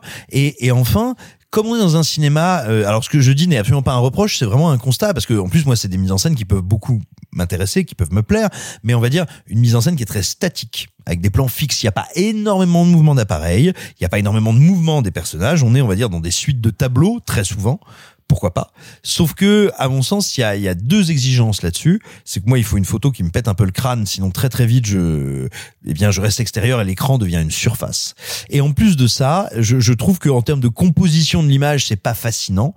Et donc, du coup, comme le film ne sort pas en salle, mais sur les plateformes, en l'occurrence sur Netflix, eh bien, il lui arrive un truc très cruel. C'est que moi, si je suis devant mon écran de télévision, mon écran d'ordinateur ou un écran de vidéoprojecteur, mais en tout cas pas dans une salle dont je ne peux pas m'échapper, dont il est un acte posé fort que de sortir, eh ben j'ai en permanence la la possibilité d'une île, la possi ou plutôt pas la possibilité d'une île, la possibilité d'une distraction, la possibilité, la tentation de fermer, de fermer le, le la fenêtre. Et et en fait, je dirais que c'est un peu à double tranchant comme réflexion. C'est à la fois la preuve que c'est un film qui ne peut pas s'épanouir hors d'un grand écran, mais ça pose la question de savoir s'il du coup s'il est suffisamment bon pour s'épanouir en dehors du grand écran. Parce qu'il faut pas croire que euh, euh, certains films, tout simplement, euh, seraient, seraient maltraités par les autres formes de diffusion. C'est pas vrai. Euh, moi, je, moi, j'ai découvert, euh, j'ai découvert des Kubrick sur des petites télés cathodiques noir et blanc et j'étais sidéré. Donc, euh, non, mais c'est un cliché de dire ça, mais c'est vrai. On a déjà Noir et eu. blanc, vraiment. Euh, ouais, chez une grande tante qui avait un vieux truc dégueulasse. On a eu cette discussion déjà sur Non, 2001 mais si, moi, moi j'ai cru quand j'étais quand j'étais ado, je croyais que Shining était en noir et blanc. En fait, je croyais que c'était un film en noir et blanc comme les premiers Kubrick à cause de ça. c'est- C'est marrant, ça me rappelle euh, ce qu'avait dit Godard à l'époque de la sortie euh, du livre d'images où il disait que le meilleur moyen de voir son film, c'était sur la télé d'un bar PMU en fond, sans le son. Euh, T'es sûr que c'est pas Fabien Antoniente? Non, non, non, vraiment, c'est ce qu'avait dit sûr, Godard hein à l'époque de la sortie du livre d'images. Il a dit la meilleure manière de le voir, c'est vraiment vous diffuser le film sur une télé de bar PMU. Les gens ne se concentrent pas sur le film, juste ils, ils, ils chopent deux trois instants et en fait ça ferait ça ferait déjà un grand film pour eux, tu vois. Et j'étais genre ok. euh. mais, non mais non mais non mais si tu veux, ce que je veux dire, c'est que pour le coup, c'est une un vrai questionnement un peu ambivalent. Euh, est-ce à dire que le film n'est pas assez bon pour me fasciner, quel que soit son mode de diffusion, ou est-ce à dire qu'il est des films qui ne peuvent exister que dans les salles obscures? Et ça, je trouve ça très intéressant. Après, ouais, c'est- c'est à peu près euh, aussi aussi divertissant qu'un ongle incarné. Et donc Sophie, toi tu es la deuxième à l'avoir vu. Euh, Qu'en as-tu pensé? Euh, je pense à peu près pareil que Simon, c'est-à-dire que euh, bah, je ne connaissais rien des chants classiques indiens, vraiment, et j'en ai pas appris beaucoup parce que je ne sais toujours pas différencier. En fait, c'est euh, c'est l'histoire d'un d'un d'un homme qui est qui est dans l'âge, euh, enfin genre je dirais la quarantaine et euh, dont le père est donc c'est appelé un gourou, mais en tout cas son transmetteur de savoir, euh, qui est donc professeur et de, de, de donc de chant traditionnel indien, de chant classique. Ils insistent vraiment sur le terme classique et qui donc n'arrive jamais à la cheville de son père et n'arrive pas non plus lui à transmettre le savoir du coup, même si c'est son ambition c'est quelque chose que je trouve fondamentalement intéressant, hein, ce transfert, ce trans, euh, ce- cette éducation de la culture classique. Euh, de la culture classique, même si moi elle m'est inconnue, normalement c'est quelque chose qui m'intéresse parce que j'ai envie d'en apprendre les tenants, les aboutissants, euh, la place de ce de, de cette tradition dans la culture en question. Là, j'avoue que j'en j'ai pas c'est pas que j'ai pas appris grand chose mais c'est que euh, c'était trop spécifique déjà pour que j'en comprenne tout le toute l'importance. Il y a néanmoins un point qui m'a intéressé c'est que il y a une euh, une nana euh, qui qui n'est pas du tout un personnage qu'on côtoie de manière intime et euh, le, le notre point de vue euh, se focus sur une nana qui passe la nouvelle star en Inde et qui se qui, qui est prise parce qu'elle chante un chant classique et au, fi- au fur et à mesure elle est transformée pour faire plutôt de la pop indienne. Et on la voit se transformer que ce soit vestimentairement la coiffure le maquillage tout ça pour ne plus du tout chanter au moment des, euh, des différentes euh, éliminations des chants classiques. Et lui qui se bat vraiment et qui on sent qu'au début il a de l'amour pour cette nana euh, pas de l'amour physique mais vraiment de l'admiration d'avoir transmis via la télévision quelque chose que lui essaye de faire petite échelle cet amour pour le chant classique et au final elle elle le perd elle elle se fait littéralement dévorer par la culture populaire et ça, c'est un truc qui m'intéresse vachement, mais c'est peut-être 15 minutes dans le film qui est éparpillé au milieu. Je, je trouvais ça tellement dommage de pas avoir ce point de vue de cette nana qui se fait un peu broyer par le système. C'était tellement cool. Et, et c'est pour ça que le film m'a perdu, c'est que c'est... euh, il se place vraiment assez extérieur à ces personnages. On rentre jamais vraiment dans leur psyché, mais uniquement dans leur parcours et dans leur volonté de transmission. Et donc, bah, euh, c'est assez difficile de rentrer dedans, surtout si on n'a pas les codes euh, du chant classique indien. Et je sais pas combien, en tout cas nous en France. euh, moi, j'aimerais vraiment beaucoup que vous, auditeurs, s'il y en a un qui s'y connaît vraiment, puisse me dire, bah non, vous voyez là, il tient pas la note assez haut ou comme ça, il va pas assez rapide parce qu'il parle de chant accéléré. S'il y a quelqu'un qui peut m'apporter des codes là-dessus, euh, parce que ça m'intéresse vachement. Parce que là, j'ai j'ai pas réussi à comprendre. C'est vraiment comme si je voyais un film en, en latin et pourtant j'ai fait latin et je comprends toujours pas quoi. Vous l'aurez compris, les personnes ici présentes qui ont vu The Disciple sont assez divisées. On vous laissera aller sur Netflix, il est disponible actuellement pour vous faire votre propre avis. On passe maintenant au dernier film de cette sélection du présent de cette semaine. Petite semaine cette semaine, hein, il faut bien le dire. Euh, on vous parle d'une autre sortie Netflix, on vous parle du monstre.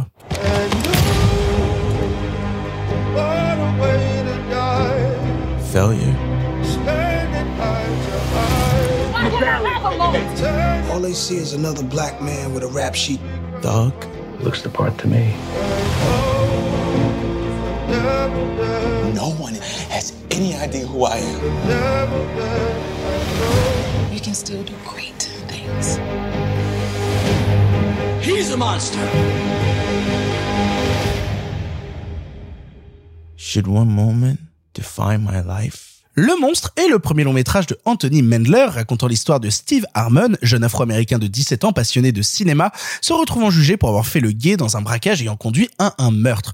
Dans un procès aux multiples points de vue et plein de faux semblants, il faudra démêler le vrai du faux et enfin comprendre si oui ou non Steve est coupable ou innocent. Sophie, tu l'as vu, qu'est-ce que tu en as pensé? Je vais commencer par vous demander, savez-vous qui est Anthony Madler Absolument pas. Qui Anthony Mandler, Sophie? Mais qui qui c'est? Il a fait une quelques tout petits clips vidéo avant. Ah, c'est ça. Est-ce que vous est-ce que vous connaissez genre je sais pas moi les Jonas Brothers par exemple? Tu déconnes. Il a fait Elle le pour moi, il a, il a fait le documentaire de la tournée des Jonas Brothers. Il a aussi fait le clip 22 de Taylor Swift.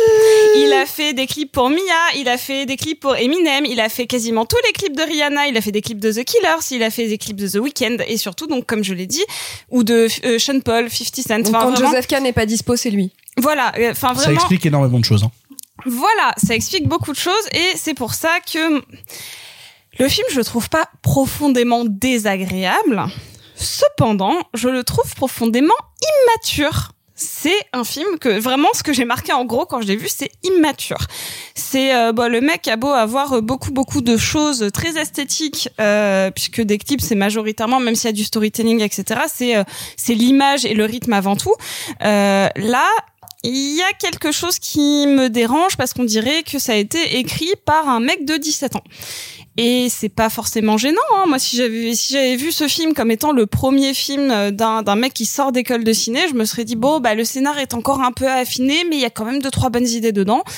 Là, euh, il y a des trucs qui vont pas. Notamment, euh, donc euh, comme tu l'as t'as pitché le, le film, faut savoir que tout est beaucoup raconté avec de la voix off qui met tout en parallèle avec le fait que ce que le, le protagoniste principal soit étudiant en cinéma au lycée, qui veuille devenir réalisateur. Donc tout est via le prisme de la narration, de l'image, euh, du vécu. Et en fait, quand je vois ce film, moi je me dis que peut-être que le réalisateur a pas beaucoup vécu du tout, du coup, parce que c'est un petit peu le parallèle. Quel âge il a? Bah, il a une cinquantaine d'années. Ah merde. Donc 40 entre 45 et 50 ans, je je sais plus exactement mais quoi. ouais ouais, il a commencé à faire ses clips il y a vraiment longtemps quoi. Donc euh, c'est c'est pas un jeune premier et euh, et pourtant le film se veut très jeune euh, dans ses codes, euh, tout ça. En fait, le film était pas sans me rappeler et pour pas mal de détails le film Waves, notamment parce que l'acteur principal dont j'ai le nom qui s'appelle Kelvin Harrison Jr. qui avait joué donc dans It Comes at Night et dans Waves euh, bah en fait avait déjà un peu le même rôle puisque c'était un gamin qui était bah, accusé pas de la même manière mais d'avoir commis quelque chose d'affreux et en fait ça, je, je pouvais faire que des, des comparaisons avec Waves qui dépassaient très vite euh, la convention, le procès, euh, pour aller sur des sujets beaucoup plus forts comme le deuil. euh, c'est quoi vivre avec une personne qui est accusée de quelque chose de grave, euh, en changeant de point de vue. Là, en fait, le film, il m'a rappelé, encore une fois, ça, ça fait deux fois que j'en parle, mais pas mal d'épisodes de série. C'est-à-dire que c'est une construction très dynamique, avec euh, des flashbacks, des voix off, qui te favorisent du divertissement très rapide, et au final qui ne fait qu'effleurer les vrais problèmes. Parce que là, moi, j'ai assez peu d'empathie pour les personnages, même si ça fonctionne bien, c'est un peu larmoyant à la fin. Euh, J'avoue que euh, le, le gros câlin familial, c'est toujours quelque chose quand, c'est toujours quelque chose qui marche, mais c'est un, un code qui est presque plus proche de la télévision que du cinéma euh, dans cette forme très rapide. Et, et donc voilà c'est à peu près tout ce que j'ai à en dire c'est que c'est c'est pas fondamentalement désagréable mais c'est très dommage qu'il soit aussi euh, euh, aussi verbeux sur euh, ce que je veux raconter en tant que cinéaste via le prisme de mon de mon personnage qui lui aussi veut être cinéaste qui qui est très euh, faussement méta faussement euh, enfin voilà. Vous, vous avez compris ce que je veux dire de, de manière assez globale. C'est euh, c'est juste un film très immature. C'est pas un- fondamentalement un mauvais film. Ce qu'il raconte c'est c'est c'est un peu bateau mais ça va et voilà. Puis l'image, elle est plutôt, elle est plutôt jolie. On sent que le mec ma- maîtrise plutôt bien son image et ça se voit avec le nombre de clips qu'il a fait avant. Et euh, encore une fois, euh, je sais pas une critique envers les gens qui font des clips, sachant que mon réalisateur préféré c'est Michel Gondry, donc je vais pas aller cracher. Je connais cracher Beck. sur les gens qui font des clips. Euh, donc voilà, c'est mon avis sur le monstre. Bah, euh, tu sais quoi, je te rejoins un petit peu. Je savais pas qu'il était réalisateur de clips, mais comme je l'ai dit euh, juste avant, ça a expliqué énormément de choses, notamment sur le rapport qu'il a, qui est un rapport très clipesque au changement de caméra, le fait d'avoir euh, parfois de la caméra numérique un peu pourrie qui enchaîne avec euh, d'autres angles, enfin d'autres types de caméras. Il y a vraiment ce truc justement qui est issu du clip où on peut justement se permettre une certaine liberté et un manque de cohérence. Plus qui mature, le mot que j'aurais utilisé, moi, c'est très grossier ou en tout cas, j'ai pas eu empêcher tout le long du fait que je battais le film de me dire c'est vraiment le niveau 1. C'est vraiment le niveau 1. C'est-à-dire que quand tu fais un film qui est un film de procès, qui dit film de procès, dit que les gens ont plusieurs points de vue sur l'affaire, que les gens sont euh, savent pas où se situer. Donc ça pose la question de oh mon dieu, quel est le point de vue? Où est-ce qu'on se place? Et donc il te fait une scène de cours où euh, en tant qu'étudiant en cinéma, le personnage principal étudie, je vous le donne en mille, Rashomon de Kurosawa et se pose des doutes sur la question du point de vue. Alors, Rashomon dont la particularité est de raconter une histoire par plusieurs points de Oui, vue. c'est ça, mais qui est vraiment justement la base de ce questionnement-là et qui est super intéressant justement pour comprendre la manière dont ça s'est déployé plus tard dans le cinéma, mais qui n'empêche quand tu commences à citer le film littéralement et que t'as en plus un personnage récurrent dans le film qui est le professeur de cinéma, le professeur d'analyse cinématographique qui revient plein de fois dans le film pour venir t'expliquer, te- en fait, de- il te fait techniquement de l'analyse pré-séquence. En fait, justement, il annonce les codes des séquences à venir en base de il va se passer ça, voilà comment un film ça se construit. Et donc vous savez que la séquence d'après vous allez vous taper ça. Et donc du coup c'est super lourdeau. C'est super lourdeau en permanence sachant que tu citais la voix off. Déjà le principe de la voix off si c'est mal maîtrisé c'est niveau 1 mais c'est encore plus niveau 1 quand le personnage principal qui donc décide d'être je suis plus ou moins cinéaste bah décrit en fait l'action comme s'il était en train de lire les didascalies du scénario. C'est-à-dire il est vraiment en train de dire euh, tribunal scène 4 entrée de entrée de, de tel personnage il décrit les personnages comme si c'était des didascalies. C'est vraiment ce truc là et en fait moi ce qui m'emmerde c'est que euh, bah ça, ça normalement c'est pas passé inaperçu dans l'émission mais j'aime à la fois beaucoup les films qui parlent de cinéma et j'aime à la fois beaucoup les films qui euh, sont des films de procès. C'est des non. choses qui me passionnent. Et du coup ben des films qui parlent de cinéma et des films de procès j'en ai vu pas mal. Et donc du coup quand tu commences à mêler les deux et que tu restes au niveau 1 du, du grattage de ce truc là ben, ben je passe pas un mauvais moment parce que le film factuellement est pas moche. Parce que ça joue bien. Parce que euh, on retrouve euh, on retrouve John David Washington à l'intérieur qui passe une tête et ça fait super plaisir. Euh, le, le casting fonctionne plutôt bien. Et surtout moi je trouve que là où le film est assez malin c'est notamment dans sa scène finale ou en tout cas son cinq dernières minutes qui sont la révélation du film.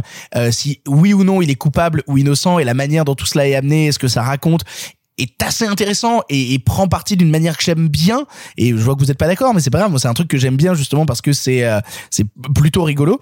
Il n'empêche que dans le reste du truc c'est vraiment basique tout basique tout basique. Donc pas déplaisant mais tellement euh, pas dans une en fait c'est vraiment genre tiens j'ai une idée j'écris l'idée. Mais à aucun moment je vais essayer de la creuser. À aucun moment je vais essayer de la transformer. À un- aucun moment je vais essayer de faire de mon idée une matière filmique une matière cinéma.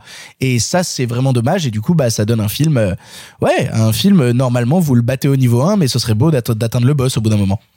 Euh, justement sur ce côté euh, euh, coupable ou non, je vous re re reconseille euh, La fille au bracelet qui était sortie l'année dernière. Voilà, parce que là, en, en termes de film de procès sur euh, le- toute la notion de culpabilité ou non, euh, ça se place vraiment très très haut. Et là, on voit ce qu'on peut faire euh, sur aussi euh, bah, les flashbacks, etc. Je trouve que le film est un milliard de fois mieux maîtrisé que, que celui-là. Et c'est, c'est, enfin bref, c'était pour vous en conseiller un autre. hein, C'est marrant que tu cites la fille au bracelet parce que vraiment c'est vraiment un miroir. Il y a vraiment un miroir à faire entre les deux films, notamment quand la fille au bracelet se met à utiliser elle aussi la matière filmique euh, en tant que personnage qui a filmé des choses qui sont diffusées au procès. C'est vraiment un joli parallèle à faire et du coup ouais, quitte à choisir, euh, le monstre on s'emmerde, vous voyez la fille au bracelet.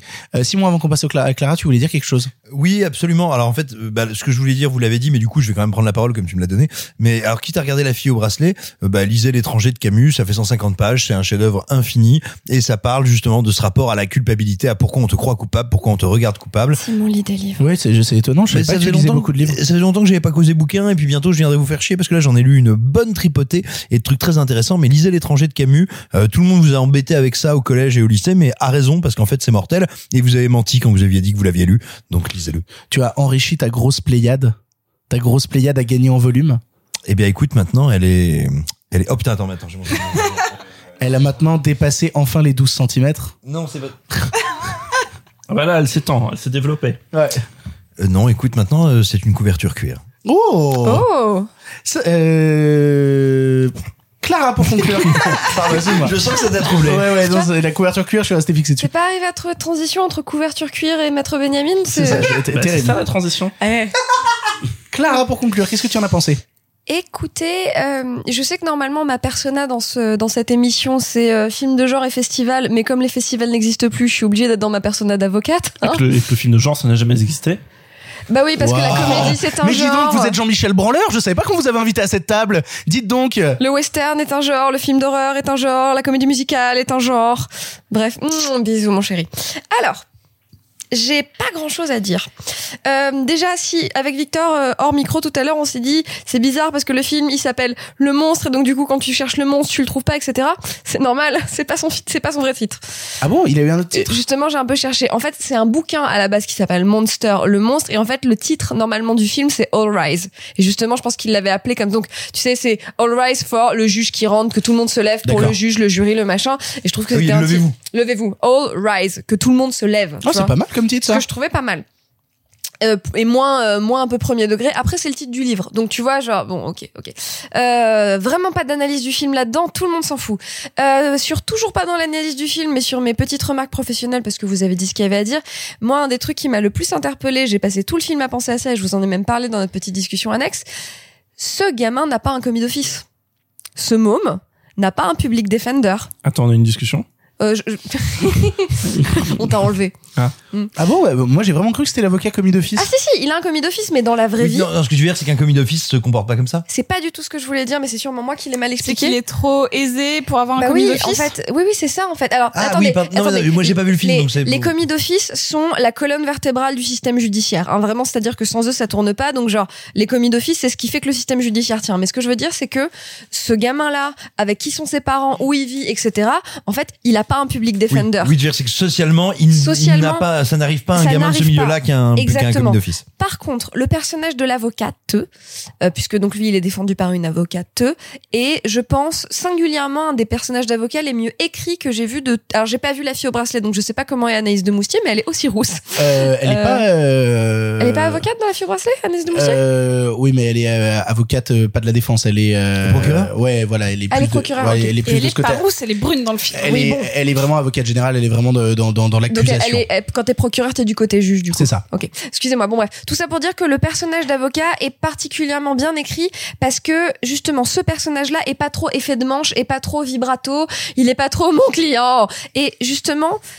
euh, je trouve ça particulièrement habile dans ce film qui est qui a quand même des très gros sabots qu'il y ait quelques et donc sur les sujets que moi je, que je comprends particulièrement quelques endroits très subtils. Et justement je trouve que ce personnage là est très subtil que toute la défense qu'elle déploie est très subtile. À côté par exemple justement du procureur qui lui a la défense la plus sabot de l'univers. Euh, c'est à dire qu'il y a quand même un élément de caractérisation de ce personnage qui est j'en ai tellement rien à foutre que je fais des vannes sur le fait que j'ai mangé taille en regardant Downton Abbey ce week-end alors qu'on est sur le point de démarrer le procès tu vois Alors que ce sont deux motifs de mort. Bien sûr Ah, c'est marrant, moi, ça, ça c'est un truc que j'ai bien aimé, justement, euh, ça met euh, les, les, les accusés dans- qui sont dans une position de malaise. Et déjà, euh, bah, j'ai- j'aime bien le juge qui rentre et il dit comment ça s'est passé votre week-end et que t'as tous les avocats qui répondent très factuellement comme si vraiment ce procès était un jour de plus pour eux, alors que pour l'accusé, enfin, pour la personne accusée, c'est au contraire un jour décisif dans sa vie. Je vois ce que tu veux dire, mais je peux te jurer qu'en fait, il y a une solennité dans une salle de, dans une salle de, de, de, de tribunal et qui en fait fait que effectivement, tu rentres, tu peux demander aux gens comment ça va, tu vois, et que les gens te disent très bien merci. Bien votre honneur. Ouais, c'est ça. Mais alors pas en France du coup, parce qu'en France tu dis bien, bien Monsieur le Président. Mais euh, tu vois, mais en fait jamais quelqu'un dira, ah, je me suis fait un rerun de. Enfin c'est c'est c'est bon lunaire. J'ai écouté le dernier Pardon. Cinéma. On a parlé procès. En plus, ça tombait bien. super Eh, votre honneur. Ils ont parlé des sets de Chicago, bah, c'était un peu la tiep de Chicago, quoi. Écoutez, from procès to Pourquoi t'es prosecco. pourquoi t'es obligé de revenir sur ce film à chaque fois? C'est super désagréable. Alors que c'est un ah, chef-d'œuvre. est tellement désagréable, Quel je suis d'accord. Et du coup, on a loupé ma blague de From Procès to Prosecco, ce qui me fait de la peine personnellement. Bref, bon, voilà. Et juste pour finir, parce que vous avez déjà tout dit euh, sur le film, etc. Je trouve qu'en termes de film de procès, c'est pas mal. C'est-à-dire que dans, alors c'est pas un immense film de procès, mais ce que je veux dire c'est que dans la, tu vois, dans la, dans la longue liste des films de procès, c'est vraiment loin d'être le pire. Et justement, j'ai eu l'impression de voir des choses, euh, et notamment que le, la construction du film et le moment où on m'amène au fur et à mesure à qu'est-ce qui s'est vraiment passé, était justement intelligemment imbriqué avec les étapes du procès, parce qu'en fait, quand le film démarre, je n'en savais rien, je, je savais pas du tout euh, ce que, ce qu'était le film. Quand le film démarre, je me suis dit, ah, ça va être un film sur un gamin en prison. Moi, je pensais qu'en fait, ça allait être un peu bazardé au début le procès et que c'était un film sur le môme en prison, en fait, euh, puisqu'en fait le film démarre sur le môme euh, en prison. Euh, et donc voilà, donc j'ai été très intéressée par le fait que ça soit un film de procès. Je ne savais pas quand je l'ai lancé et par la façon dont ça s'imbrique euh, donc très intelligemment le, le cheminement du procès et le cheminement de la révélation de l'histoire. Et dernière chose, si jamais vous vous intéressez à ces aux films un peu d'enquête et de procès, il y a une excellente série qui est passée pas mal inaperçue en France qui s'appelle The Night Of avec euh, avec Riz Ahmed, c'est ça? Oui. Et John Turturro. Absolument, qui est donc sur euh, OCS, qui est une série HBO, qui est une série en 8 épisodes, et euh, où en gros l'histoire c'est Riz Ahmed qui est Bambi, hein, qui est l'incarnation de Bambi, euh, passe une nuit avec une fille, elle se réveille à côté de la fille et euh, elle est en lambeau quoi, et, euh, et il se fait embarquer au, au et il s'en souvient pas parce qu'ils ont pris de la drogue la veille Et tous c'est les pas deux. sa mère, il y a pas de chasseur. bah non, bah, Bambi. Parce que Bambi. Waouh. Bref. Putain, j'ai mis du temps à l'avoir. Et, euh, et il se fait embarquer au, et il se fait embarquer au, au commissariat et se déroule tout le reste. Bon, bref. Donc voilà, voyez ça si ça vous intéresse. Et le film Le Monstre fait 1h32. C'est efficace et agréable. C'est pas le plus grand film de votre vie. J'ai un vrai problème avec la fin. Euh, mais c'est suffisamment bien filmé et il y a suffisamment à bouffer pour que ce soit pas un mauvais moment. On vous laissera donc vous faire votre avis sur Le Monstre qui est disponible dès aujourd'hui sur Netflix. Allez donc le voir.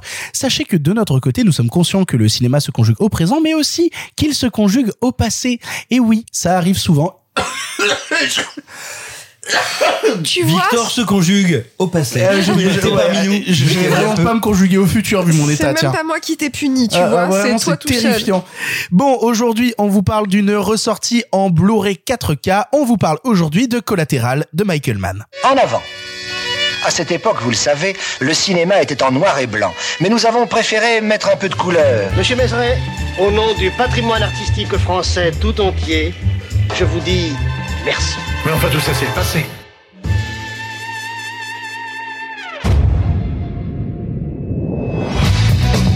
What's flowing with my work? Gotta roll with it. Adapt. Get your hands in the air! That's fun coming from you.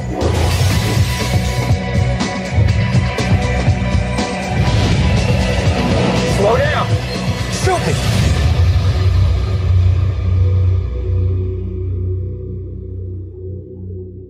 Collatéral est un long métrage de Michael Mann sorti en 2004 avec à son casting Tom Cruise, Jamie Foxx, Mark Ruffalo, Jada Pinkett Smith ou encore Javier Bardem. On y suit un conducteur de taxi dont la nuit va virer au cauchemar lorsqu'un tueur à gages embarque sur le siège passager, l'obligeant à l'accompagner dans une nuit où il doit honorer cinq contrats de mise à mort. Après Hit ou encore Ali, Michael Mann emporte avec ce film plus de 200 millions au box-office, se retrouve nommé aux Oscars et puisque le film ressort aujourd'hui en Blu-ray 4K, ce qui est un peu une aberration mais je pense qu'on en parlera après, on avait envie de vous retoucher un mot sur ce long métrage. Je commence donc par la question habituelle. Mais dites donc, c'est qui Michael Mann? Michael Mann. Pour ceux qui suivent le, podcast depuis euh, un certain temps ou qui m'écoutent, euh, je pense qu'ils ont compris que Michael Mann était un cinéaste immensément important pour moi et je pense pour Simon aussi.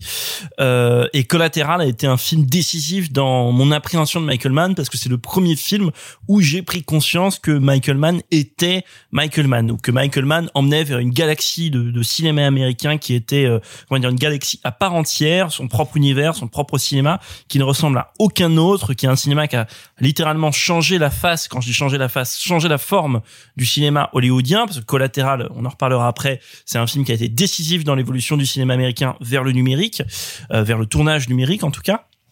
Et donc, pour revenir un peu à Michael Mann, c'est un film qui arrive donc au début des années 2000. Euh, il vient de faire à ce moment-là un autre, ce que j'estime être un autre grand film qui s'appelle Ali, euh, avec Will Smith, le biopic sur euh, Mohamed Ali, euh, qui est un film qui a été un peu euh, pas toujours bien et, qui n'est toujours d'ailleurs pas comment dire bien considéré dans sa carrière, qui n'est pas aussi considéré Qui n'est pas considéré. qui n'est pas Littéralement, considéré. Il n'est pas considéré. C'est pas un film qui a été mal reçu. Il n'a pas été reçu. Exactement. Et d'ailleurs, comme son film d'avant, euh, Révélation, qui encore aujourd'hui demeure plus ou moins confidentiel. Mais bref, et donc c'est un film qui lui permet de renouer avec le grand Hollywood parce qu'évidemment, il se, ça a été comme tu l'as dit un succès, euh, succès commercial euh, notable. Il y a cette tête d'affiche. Non pas que Will Smith, euh, évidemment, à l'époque où il a fait Ali, n'était pas une tête d'affiche, mais là, tu as quand même la star montante Jamie Foxx. Ensuite, il reprend, qui était déjà dans Ali d'ailleurs, Jamie Foxx, qui reprendra pour Miami Vice et surtout Tom Cruise.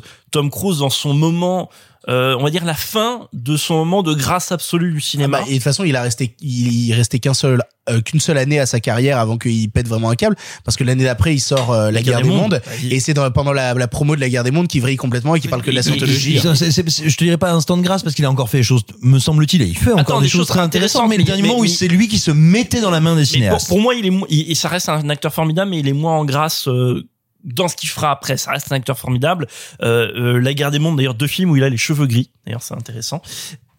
Je voulais juste caler euh, une anecdote qui est qu'à la base ça devait pas être justement vu que tu parles du duo ça devait pas être le duo euh, Jamie Foxx Tom Cruise en fait à la base à la place de de Tom Cruise on devait retrouver Russell Crowe et euh, notamment à la place du chauffeur de taxi il y a eu deux propositions avant à la base le chauffeur de taxi et la place de Jamie Foxx ça devait être De Niro sauf que euh, les producteurs derrière le film ont dit qu'ils voulaient quel- quel- quelqu'un de plus jeune et la personne plus jeune à qui il a proposé avant Jamie Foxx c'est Adam Sandler donc voilà Mais ça, c'était les tuches. Russell Crowe, Adam C'est- Sandler, c'est les vraiment un film à totalement Vegas. C'est différent pas le même film. hein. c'est vraiment, pas le même, film. Mais c'est surtout, en fait, quand tu regardes, euh, au vu de ce que tu nous as raconté là du, du pitch, de ce que tu viens de lire, à quel point tu, faire, tu peux faire 3 milliards de films avec ce pitch-là, qui au fond ressemble vraiment à une bicherie quelconque, c'est-à-dire un tueur à gages part pour une embardée sauvage dans Los Angeles avec un chauffeur de taxi. Dire, tu peux en faire vraiment le pire Charles Bronson possible, comme tu peux en faire collatéral. Et, et, et pour cause entre guillemets parce que le scénariste de Collatéral euh, Michael Mann a pas mal revu euh, le, le scénario. Il a fait pas mal d'ajustements dans le scénario de Collatéral. Et le scénariste tu, tu veux dire un truc là-dessus? Oui, parce que en fait, euh, vas-y, attends, parle du scénariste et je dirai non, non, moi je voulais juste dire que le scénariste de Collatéral qui a quand même sur le papier scénarisé un des plus grands films américains du du du, du 20e si- 21e siècle pardon le scénariste de Collatéral sera un jour le réalisateur de High Frankenstein je vous laisse faire ce que vous voulez de cette information Et puis surtout, euh, ce qu'il faut savoir, c'est que avant que Michael Mann euh, retouche euh, au script aussi, Michael Mann a demandé à une autre personne de retoucher au script de Collatéral. Et cette personne, c'est mon fil rouge à chaque fois qu'on parle du passé, c'est Frank Darabont. c'est. Frank Darabont qui a retouché au script et qui a, qui a passé aussi beaucoup de temps avec Michael Mann à revoir le script. Frank Darabont nous suit dans cette thématique du passé et ça me ravit. Mais euh, voilà, mais tout ça pour dire en fait, j'en reviens à ce que je voulais dire à la base, c'est que tu peux faire énormément de choses avec ce avec ce script qui en fait déploie des choses euh, extrêmement simples. Et ce qui est intéressant, c'est comment euh, de cette conver- de cette confrontation entre des personnages archétypaux, c'est-à-dire un tueur à gages qui porte sur lui l'image que vous avez du tueur à gages, il est beau, il est bien habillé, il fait des contrats très juteux, et de l'autre côté un chauffeur de taxi euh, procrastinateur qui rêve que d'une chose, c'est son paradis perdu, mais il se bouge pas le cul pour le faire, et ça se résume à sa carte postale dans son dans, dans un étui de sa, de sa de son taxi. Bref, comment la confrontation de, de ces deux personnages va être une libération mutuelle l'un pour l'autre, et c'est un film qui est vertigineux sur euh, l'Amérique du début du siècle. Euh, C'était par rapport au, au- au scénario, vu qu'on en a parlé. En fait, avant qu'il y ait Michael Mann sur le film, il y a quand même d'autres réalisateurs qui ont été envisagés pour le film. Oui, vas-y. Voilà, on a quand même euh, donc Spike Lee. Ça aurait été un film vraiment bien différent. Total- Ouais, t'as encore autre M- film, ouais. Martin Scorsese, surtout si De Niro avait fait Putain, le genre avec, de avec De taxi. Niro en chauffeur de taxi. C'est tellement gr- gratos, euh, De Niro en chauffeur de taxi. Enfin bref. et Spielberg. Et en fait, sur la fin, le duo final, ça s'est joué entre euh, entre Michael Mann et Martin Scorsese. C'était un peu les deux finalistes. Et, et c'est marrant parce que je pense que Spielberg aurait peut-être été dans les expérimentations numériques euh, qu'a fait Michael Mann Non, avec ce film. aucune Euh, chance. Non. Non. Ah, il, il, touchait pas déjà au numérique sans Spielberg Michael Mann. C'est Il- Michael déjà, Mann déjà, qui- il est arrivé très tard sur le numérique, Spielberg, parce que ça a été un des derniers cinéastes de Hollywood à faire encore du montage sur pellicule, hein, jusqu'à War Horse qui a été Oh. encore monté en pellicule. Putain, d'accord. Euh, ou alors c'est War Horse qui a été qui a fait la transition vers le numérique, mais dans ces eaux-là. Et, euh, et jusqu'en pellicule, il tourne encore en 35 mm Spielberg. À part euh, Ready Player One et Le Bon Gros Géant, euh, West Side Story, j'en sais rien, mais c'est encore un cinéaste qui tourne en 35 mm. T'aurais pu avoir Fincher euh, Pardon pour le pour le numérique. Euh, Oui, mais, Tintin, oui, mais oui, justement, alors c'est c'est intéressant que tu, tu parles de Fincher parce que euh, quand on parle du numérique, euh, enfin de la caméra numérique qui a été utilisée par Michael Mann dans le film, c'est la même caméra numérique qui sera utilisée par la Pour suite. Zodiac oui, par Zodiac, euh, enfin la- de- la dans Thomson Zodiac. Viper, voilà. Exactement, la Thomson Viper, qui est une caméra 1080p. C'est pour ça que je disais justement le fait qu'il y ait une ressortie Blu-ray 4K pour un film qui a été tourné en natif 720p, euh, ça doit être cra- euh, ouais, c'est cracra. Je fais, euh. je fais une mini parenthèse technique. Après, je, on revient sur le film. Mais mini parenthèse technique. J'étais le premier. euh, C'est moi qui suis qui me suis un peu moqué du truc euh, quand on avait parlé toi et moi. Oui, tu me totalement, disais que tu voulais aborder le truc. En vrai, c'est une aberration. Il y a et ça concerne beaucoup de films parce qu'il y a souvent aussi des films récents. Euh, les Marvel, si vous voulez, Euh, les trois quarts des Marvel euh, ou les deux tiers des Marvel, par exemple, sont masterisés en 2K. Pourtant, ils ont des Blu-ray 4K, mais le master, il est en 2K. Et toute la post-prod, elle a été faite en 2K. Il y a des Blu-ray 4K qui existent.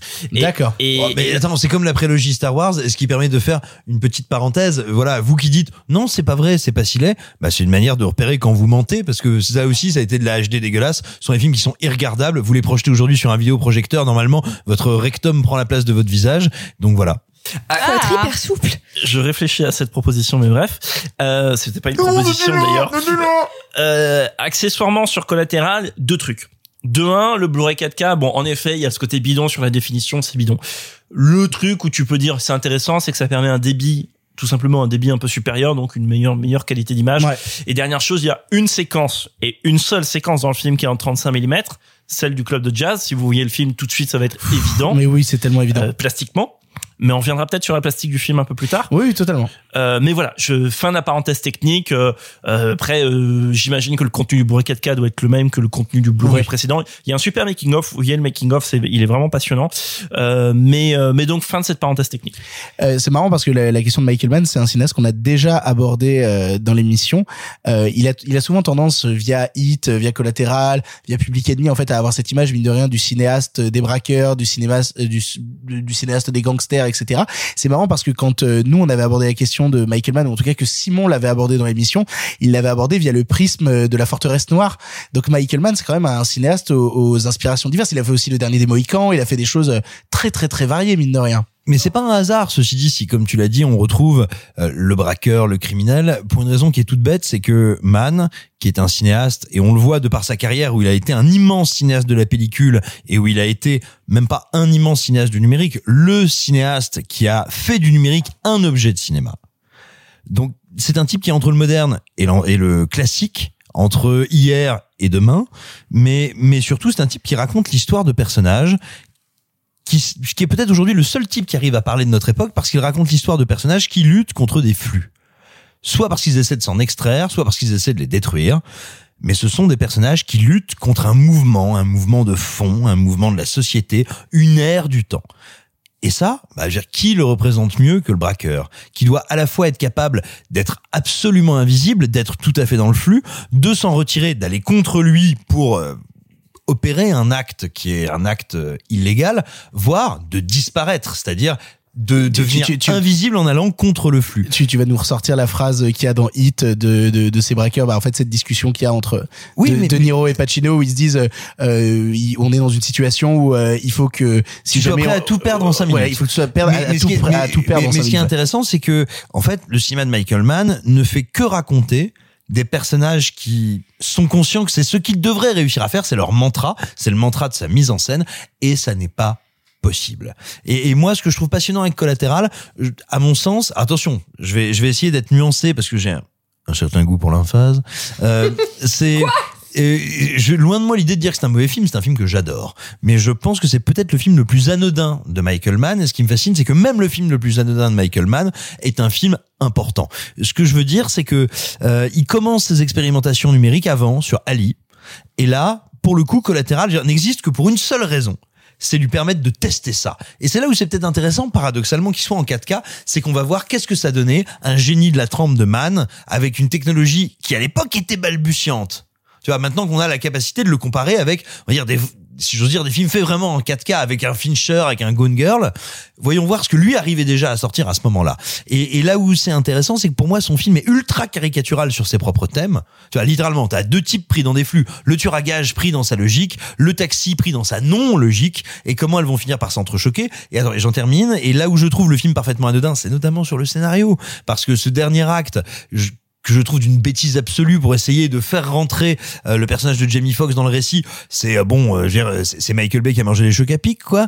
C'est c'est très très bête. Attends, on est passé à un autre film là du coup. Ouais, ouais, elle, je- elle était en train de changer. Là, on parle pas de, changé de collatéral. Ah non, je te dis le dernier acte de Collatéral. Moi, lorsqu'on fait rentrer, euh, re-rentrer Jada Pinkett Smith, je trouve que c'est d'une bêtise sans nom Waouh. et que justement, c'est peut-être un, des- un des trucs les plus inintéressants qu'il ait jamais eu dans le cinéma de Michael Mann. Mais ce qui se passe, c'est que c'est filmé et c'est mis en scène avec un tel génie que jamais on en souffre. Et encore une fois, c'est là où arrive la phase encore actuelle du cinéma de Mann. C'est ciné, euh, c'est Mann, j'ai dire cinéman, Seigneur, Seigneur Dieu. Waouh.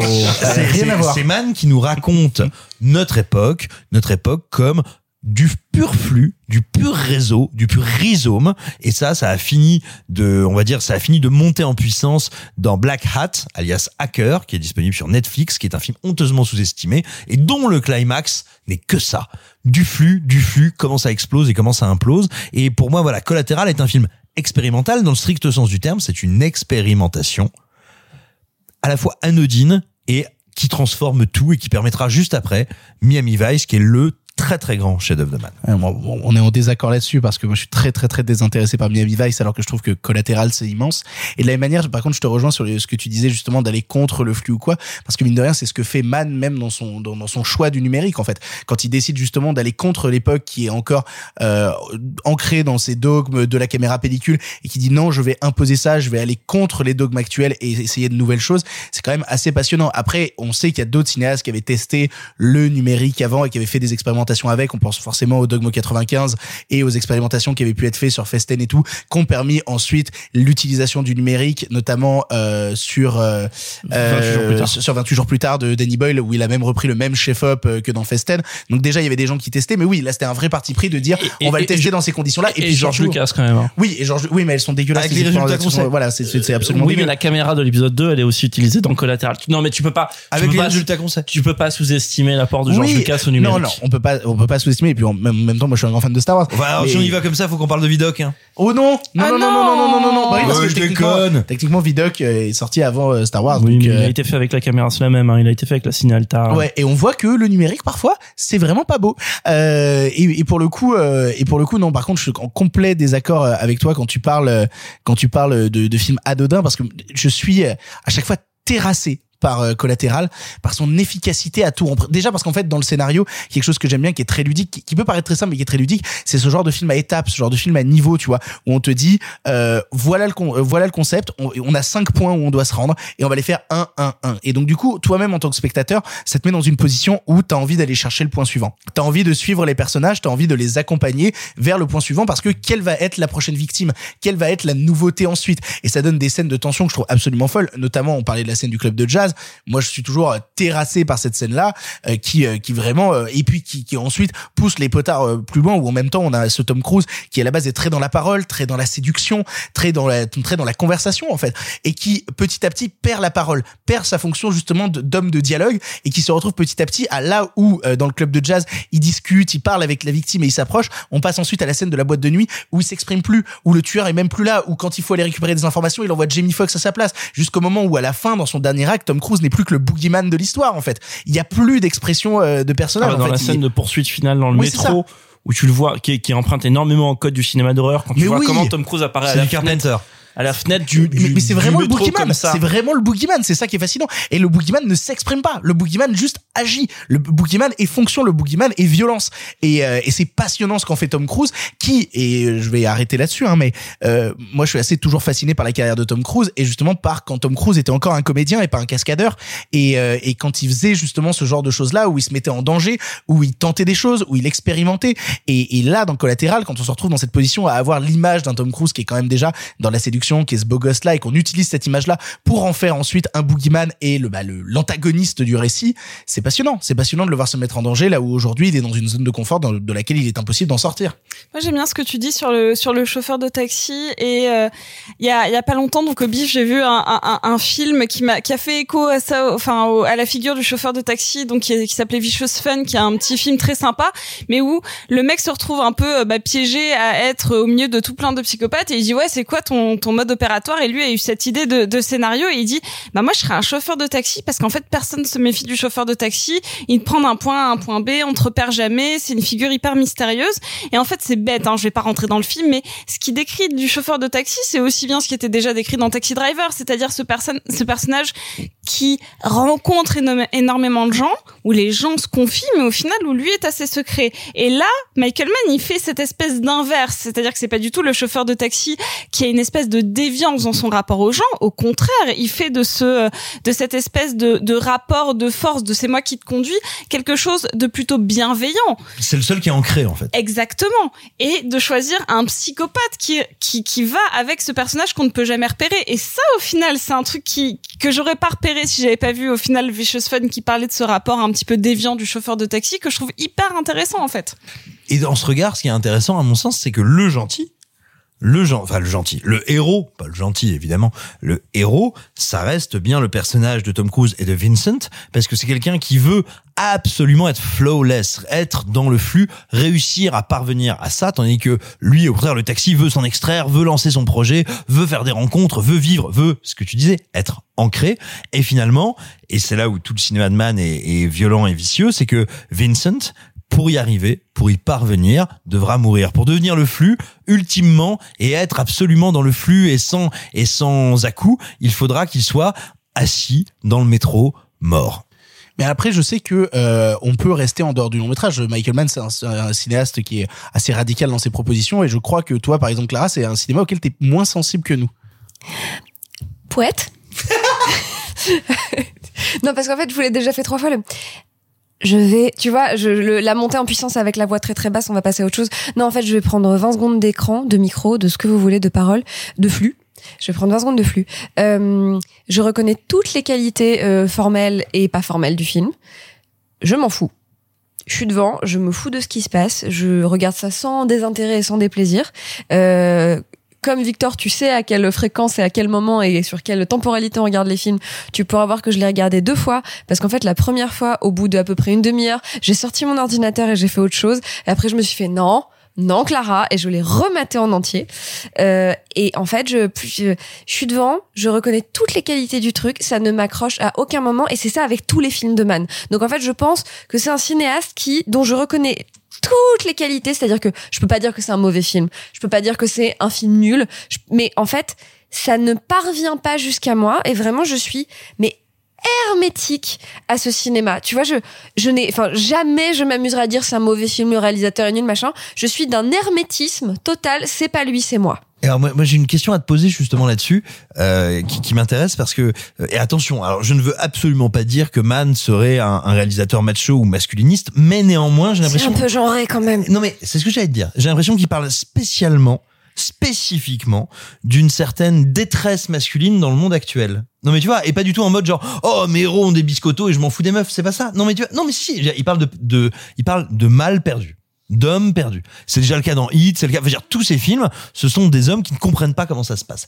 Est-ce que tu penses que c'est un lien avec ça? Et mais je- moi, ce que je dis pas comme un reproche, tu vois, mais Non, mais moi non effectivement, plus, j'ai rien à lui Je reprocher. pense que c'est vraiment un cinéaste du masculin, très Mais- fortement. En fait, je- j'en- j'entends ce que tu dis et c'est peut-être la raison parce qu'effectivement, je, je, je deviens presque caricatural dans mes interventions à faire film de garçon, film de garçon. Mais effectivement, j'étais devant, et je me disais c'est un film de garçon. Et encore une fois, c'est pas un truc qui m'a agacé. Oui, tu oui, vois je dis pas un Mais reproche. là, j'étais déjà, ça, voilà, Je- ça reste vraiment à 15 mètres de moi. Je suis désolée. Oh mais non, bah, je comprends. Moi, il y a des cinéastes aussi où je, je reste parfaitement dehors. Après, je sais pas si forcément le résumé à cinéaste du masculin, c'est une description Non, qui mais euh, je, je, je- me attends, vois. il y a- il y a- Non, mais il y a, mais- il y a un truc, il y a un truc euh, entre guillemets vrai là-dedans, c'est parce que euh, c'est un cinéma qui factuellement a avant tout des héros masculins. Ça n'empêche pas qu'il y ait des personnages féminins dans tous les films de, de Michael Mann et parfois des personnages Est-ce que c'est est-ce que c'est toujours l'amoureuse du héros? Non, des fois, il la déteste. Oui, donc c'est toujours l'amoureuse du héros?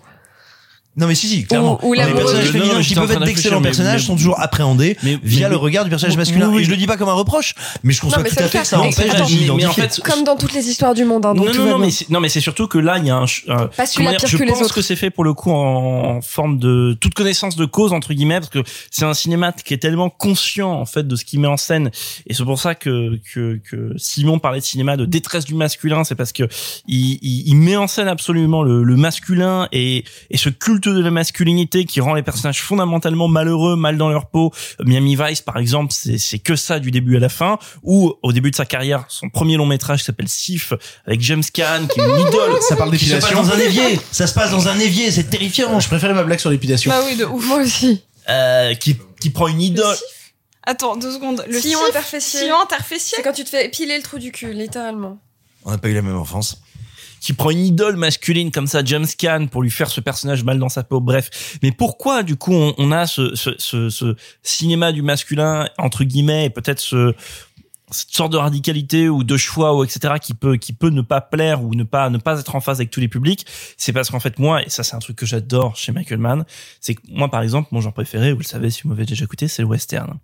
Et tous les films de Michael Mann ou presque sont des westerns. Quand je dis tous, c'est c'est vraiment tous ou presque. Allez, pas Ali si vous voulez. Vous prenez Hit, Hit c'est le western. Le shérif est en ville, le bandit est en ville, il y a l'attaque de la banque, il y a c'est c'est Jesse James. D'ailleurs, si vous voyez un film qui s'appelle Jesse James de 39, il y a le même échange entre Jesse James et le shérif en mode je sais qui tu es, je sais qui tu es. Ouais, mais tu vas me poursuivre, c'est ce que je suis payé à faire. Ouais, mais je vais continuer à braquer, c'est ce que je suis payé à faire. Il y a le même échange. Euh, tu prends collatéral, c'est pareil. Tu prends t'as le chauffeur de diligence, le bandit arrive en ville, le shérif est en ville, c'est un western, c'est du western urbain et donc c'est de la mythologie américaine et, et donc on reboucle sur ce que disait euh, Simon par rapport au fait que ça soit un grand cinéaste euh, du contemporain, du flux, de la prise de température de l'Amérique. Euh, dans tous ces films, même c'est moins réussi, même Public Enemy, ce qui est un peu en dessous, etc. Ouh là qui- là là là là qui est- non mais qui est un toi, toi, tu l'aimes bien? C'est un peu. Et je non, l'ai mais c'est- incroyablement réévalué en le revoyant il y a pas alors moi je l'ai pas re- non ok je l'ai pas revu mais bref euh, et donc si je dis qui dit western dit alors même s'il y a un milliard et demi de le western est un genre beaucoup plus riche que ce que vous pensez mais essentiellement masculin aussi on va pas se mentir. Donc on en revient et là je retombe. Et Bon, du coup, ça va. euh, on en revient à ce que je disais un peu plus tôt. Donc ça comment dire ça boucle avec ce qu'on disait sur l'univers masculin qui est autour du cinéma de Michael Mann Ça me dérange pas que ce soit un cinéma profondément masculin s'il l'appréhende bien et si, en fait, il ne fait pas des personnages féminins quelque chose d'extrêmement fonction. C'est pas quelque chose dont j'ai euh, une image euh, euh, forte dans Hit parce que j'ai pas vu énormément de Michael Mann, mais c'est toujours du cinéma qui me casse un peu la gueule. Et même là, dans Collatéral, en fait, je trouve que euh, que le personnage féminin euh, n'est pas genre cantonné à un personnage genre euh, féminin. Très ca- euh, caricaturé ou quoi que ce soit. Au contraire, c'est plutôt un personnage féminin fort et même s'il est entre guillemets un pion narratif, elle n'est pas dévalorisée en tant que personnage fémin. Et non, c'est pas ça que je voulais dire. Non, non, je, je mais trouve ça pas très intéressant narrativement, mais, mais elle est pas maltraitée en tant que ah mais personnage c'est pas féminin. du tout ce que je disais. Je disais en tant que en- je disais qu'en tant que féministe, genre moi ça me dérange pas du tout de voir un film profondément masculin du moment qu'il ne s'attaque pas à une dévalorisation du personnage féminin. Et je trouve que Michael Mann le fait toujours de manière, euh, en effet, il ne le traite pas genre euh, comme quelque chose de. euh, de... C'est pas son sujet en fait. Non non, c'est vraiment pas son sujet. Mais J'ai pas dit que ça me dérangeait, je je dis que j'étais dehors. Mais je, je, je, le, je rebondissais pas non plus par rapport en fait en disant ben tu devrais ou quoi que ce soit. C'est euh, moi si j'arrive à appréhender un, un cinéma profondément masculin avec un œil euh, d'intérêt vraiment, c'est parce que euh, justement il n'y a pas de, de non-respect et il arrive toujours à ancrer quelque chose d'assez d'assez intéressant. Au-delà du fait que je pense qu'on recommande la carrière de Michael Mann quoi qu'il arrive et qu'on recommande euh, Collatéral, euh, Michael Mann n'a pas réalisé de film depuis maintenant euh, six ans. Euh, Qu'est-ce qu'il fait Michael Mann? Il est où? Est-ce que Des euh, crêpes. bah, Je crois pas, non. Michael Mann, il avait son projet en cours de film sur Enzo Ferrari, qui paraît-il d'ailleurs est toujours en cours. Ferrari, des voitures Ferrari Mais Des voitures Ferrari. Surtout Ok. qui est devenu le film de Mangold. Non, qui paraît-il est toujours en cours. Oui, mais qui est quand même devenu le film de Mangold. Dont Michael Mann est producteur exécutif. Voilà. Donc, Oui, il oui, mais- et puis, il- il- avait- a va aussi pas le été faire sur la maintenant que série- c'est sorti. Si, si, euh, si, si, parce qu'il en a reparlé il y a pas longtemps, c'était toujours en cours. Il était aussi, à un moment, il a été question qu'il travaillait sur une série sur le Vietnam. Et Pareil. il a aussi été sur la série Luck avec Dustin Hoffman Ça pendant remonte, deux saisons. hein. Bah oui, mais quasiment attends, 10 ans. attention, mais qui a fait un bid, ça a été compliqué. Hacker a été un film à 150 millions de dollars qui a fait un bid sans nom. Et il commence à être très âgé, donc oui, c'est compliqué. euh. Après, la dernière fois qu'on l'a vu vraiment Michael Mann, c'était dans le documentaire de Jean-Baptiste Toré, euh, We Blew It, où il venait parler justement, vous parlez de rapport à l'Amérique, c'était littéralement ça, il venait parler justement de l'évolution de l'Amérique et de l'Amérique des années 70 à l'intérieur. c'est un homme qui aurait dû être générationnellement parlant, Il qui aurait dû être de- du nouvel Hollywood. d'époque. Ah, ou plutôt non, il a sauvé la nôtre. Ça, ça veut dire qu'il pourrait faire revenir le véritable cœur du western maintenant. Il pourrait faire revenir justement Moi, ces je- genres, ces genres passés qu'on ne produit plus aujourd'hui. Mais non, mais c'est comme euh, oui, non, mais je dis ça sur le western. Après, c'est comme Tarantino le western. Et finalement, Tarantino a fini par faire du western. Donc peut-être aussi, on peut imaginer ça sur euh, Michael Mann. Maintenant, après, Michael Mann, c'est quand même aujourd'hui, c'est un, c'est, c'est, c'est une erreur hein, dans dans le système qui marche actuel. Et il en est, qui, comme le système actuel, euh, il a plus sa place dedans. Il en est extrêmement conscient. Il y a, par exemple, il y a un entretien euh, à la fin du livre. euh, il y a un super livre sur Michael Mann qui s'appelle L'horizon de Michael Mann, qui a été écrit par Axel Cadieux. À la fin de cette de ce super bouquin en demeurant, il y a un entretien avec Michael Mann qui s'appelle Time is Luck et où il revient bah, sur plein de choses, sur l'échec de hacker, etc. Et sur à quel point ça va être euh, un peu compliqué pour lui les années qui viennent. Dernier point, parce que je sais que tu veux conclure. Euh, je pense qu'à la, à la reprise ou dans les semaines ou mois qui vont suivre la reprise, il y a un des films de Michael Mann qui va ressortir au cinéma, c'est Manhunter, euh, euh, le sixième sens, qui est en fait une adaptation de Dragon Rouge, bah, qui donnera aussi le film Dragon Rouge. La première adaptation La première Dragon Rouge. adaptation. En fait, même la première adaptation des aventures entre guillemets de Hannibal Lecter, euh, qui dans le film s'appelle Lector, mais bref, on s'en fiche, qui est un immense film polar euh, psychologique américain des années 80 avec William Peterson, le futur, la future star des experts. Bref, c'est un de ces immenses films euh, des années 80 un peu plus méconnu que d'autres. Donc profitez de quand il repassera au cinéma parce que ça va être une ressortie nationale. Euh, bah, jetez-vous dessus quoi. Tu disais qu'il a plus sa place dans le système. Moi, la question que, que, que je me posais, du coup, c'est euh, Michael Mann, futur réalisateur de plateforme, Michael Mann sur Netflix, Michael Mann Alors- dans ces horizons-là. Alors euh, réponse courte parce que Simon, je sens envie de parler. Réponse courte, oui, enfin oui et non, mais si c'était le cas, ça serait déjà arrivé. Potentiellement, mais j'ai l'impression qu'il est pas assez coté pour intéresser et exciter une plateforme. Et, et paradoxalement, lui qui est allé à fond dans le numérique, j'ai l'impression que c'est un pur cinéaste du grand écran. Et surtout, je crois pas qu'il va remettre au goût du jour, comme tu le sous-entendais tout à l'heure, des, des genres d'hier, parce que c'est quelqu'un qui toujours est toujours en train de faire le cinéma de demain. Public Enemies, on a tous été très décontenancés quand on l'a vu. Euh, il a créé une charte esthétique sur ce que c'est que la reconstitution aujourd'hui des années 30. Il n'y a pas un seul film historique américain depuis 10 ans qui a réussi à échapper à ce qu'il a créé. Euh, ce qu'il a fait avec Miami Vice, je veux dire, enfin, il n'y a pas le Michael Bay actuel sans Miami Vice en termes de photos, d'usage du numérique, de manière de repenser la Et photographie. pour cause, parce que Bay a travaillé avec le chef-op de, de Michael Mann, John Bibi. Du coup, euh, Michael Mann euh, demain. Michael Demain. Mann, c'est le vieux qui fait le cinéma de demain. C'est ainsi que se termine ce 44e épisode de Pardon le cinéma 1944. Marc Rolquin. 44, j'étais sur les plages du débarquement. C'était un grand jour, c'était horrible, surtout depuis les blocos, on voyait très mal. C'était vraiment... C'était vraiment... Elle est très bien celle-là, elle est vraiment très bien. Non, elle est horrible. Moi je l'aime bien. c'est pour ça qu'elle est bien. Je remercie tous les gens autour de cette table d'avoir participé à l'émission. Merci beaucoup Clara. Merci beaucoup Simon. Ya ya ya ya ya. Merci beaucoup Sophie. Mon merci paraît tellement banal à côté des vôtres. Merci beaucoup Marc. Merci. Non, je... je, je, je voulais faire le malin. T'allais crier un truc en allemand, je t'ai vu, Marc. Tout de suite parce que je me suis mis à faire... Pour un podcast qui dure 1000 ans. Oh là là, putain, quelle horreur. On se retrouve la semaine prochaine. On sera à une semaine près de la réouverture des salles. Mon Dieu, bientôt c'est fini la VOD, la SVOD, ou en tout cas il y en aura beaucoup moins et on parlera de cinéma. Ça va être vraiment génial dans une émission qui s'appelle Pardon le cinéma. On se retrouve la semaine prochaine. Salut, salut les copains. Arrêtez, j'en suis fini.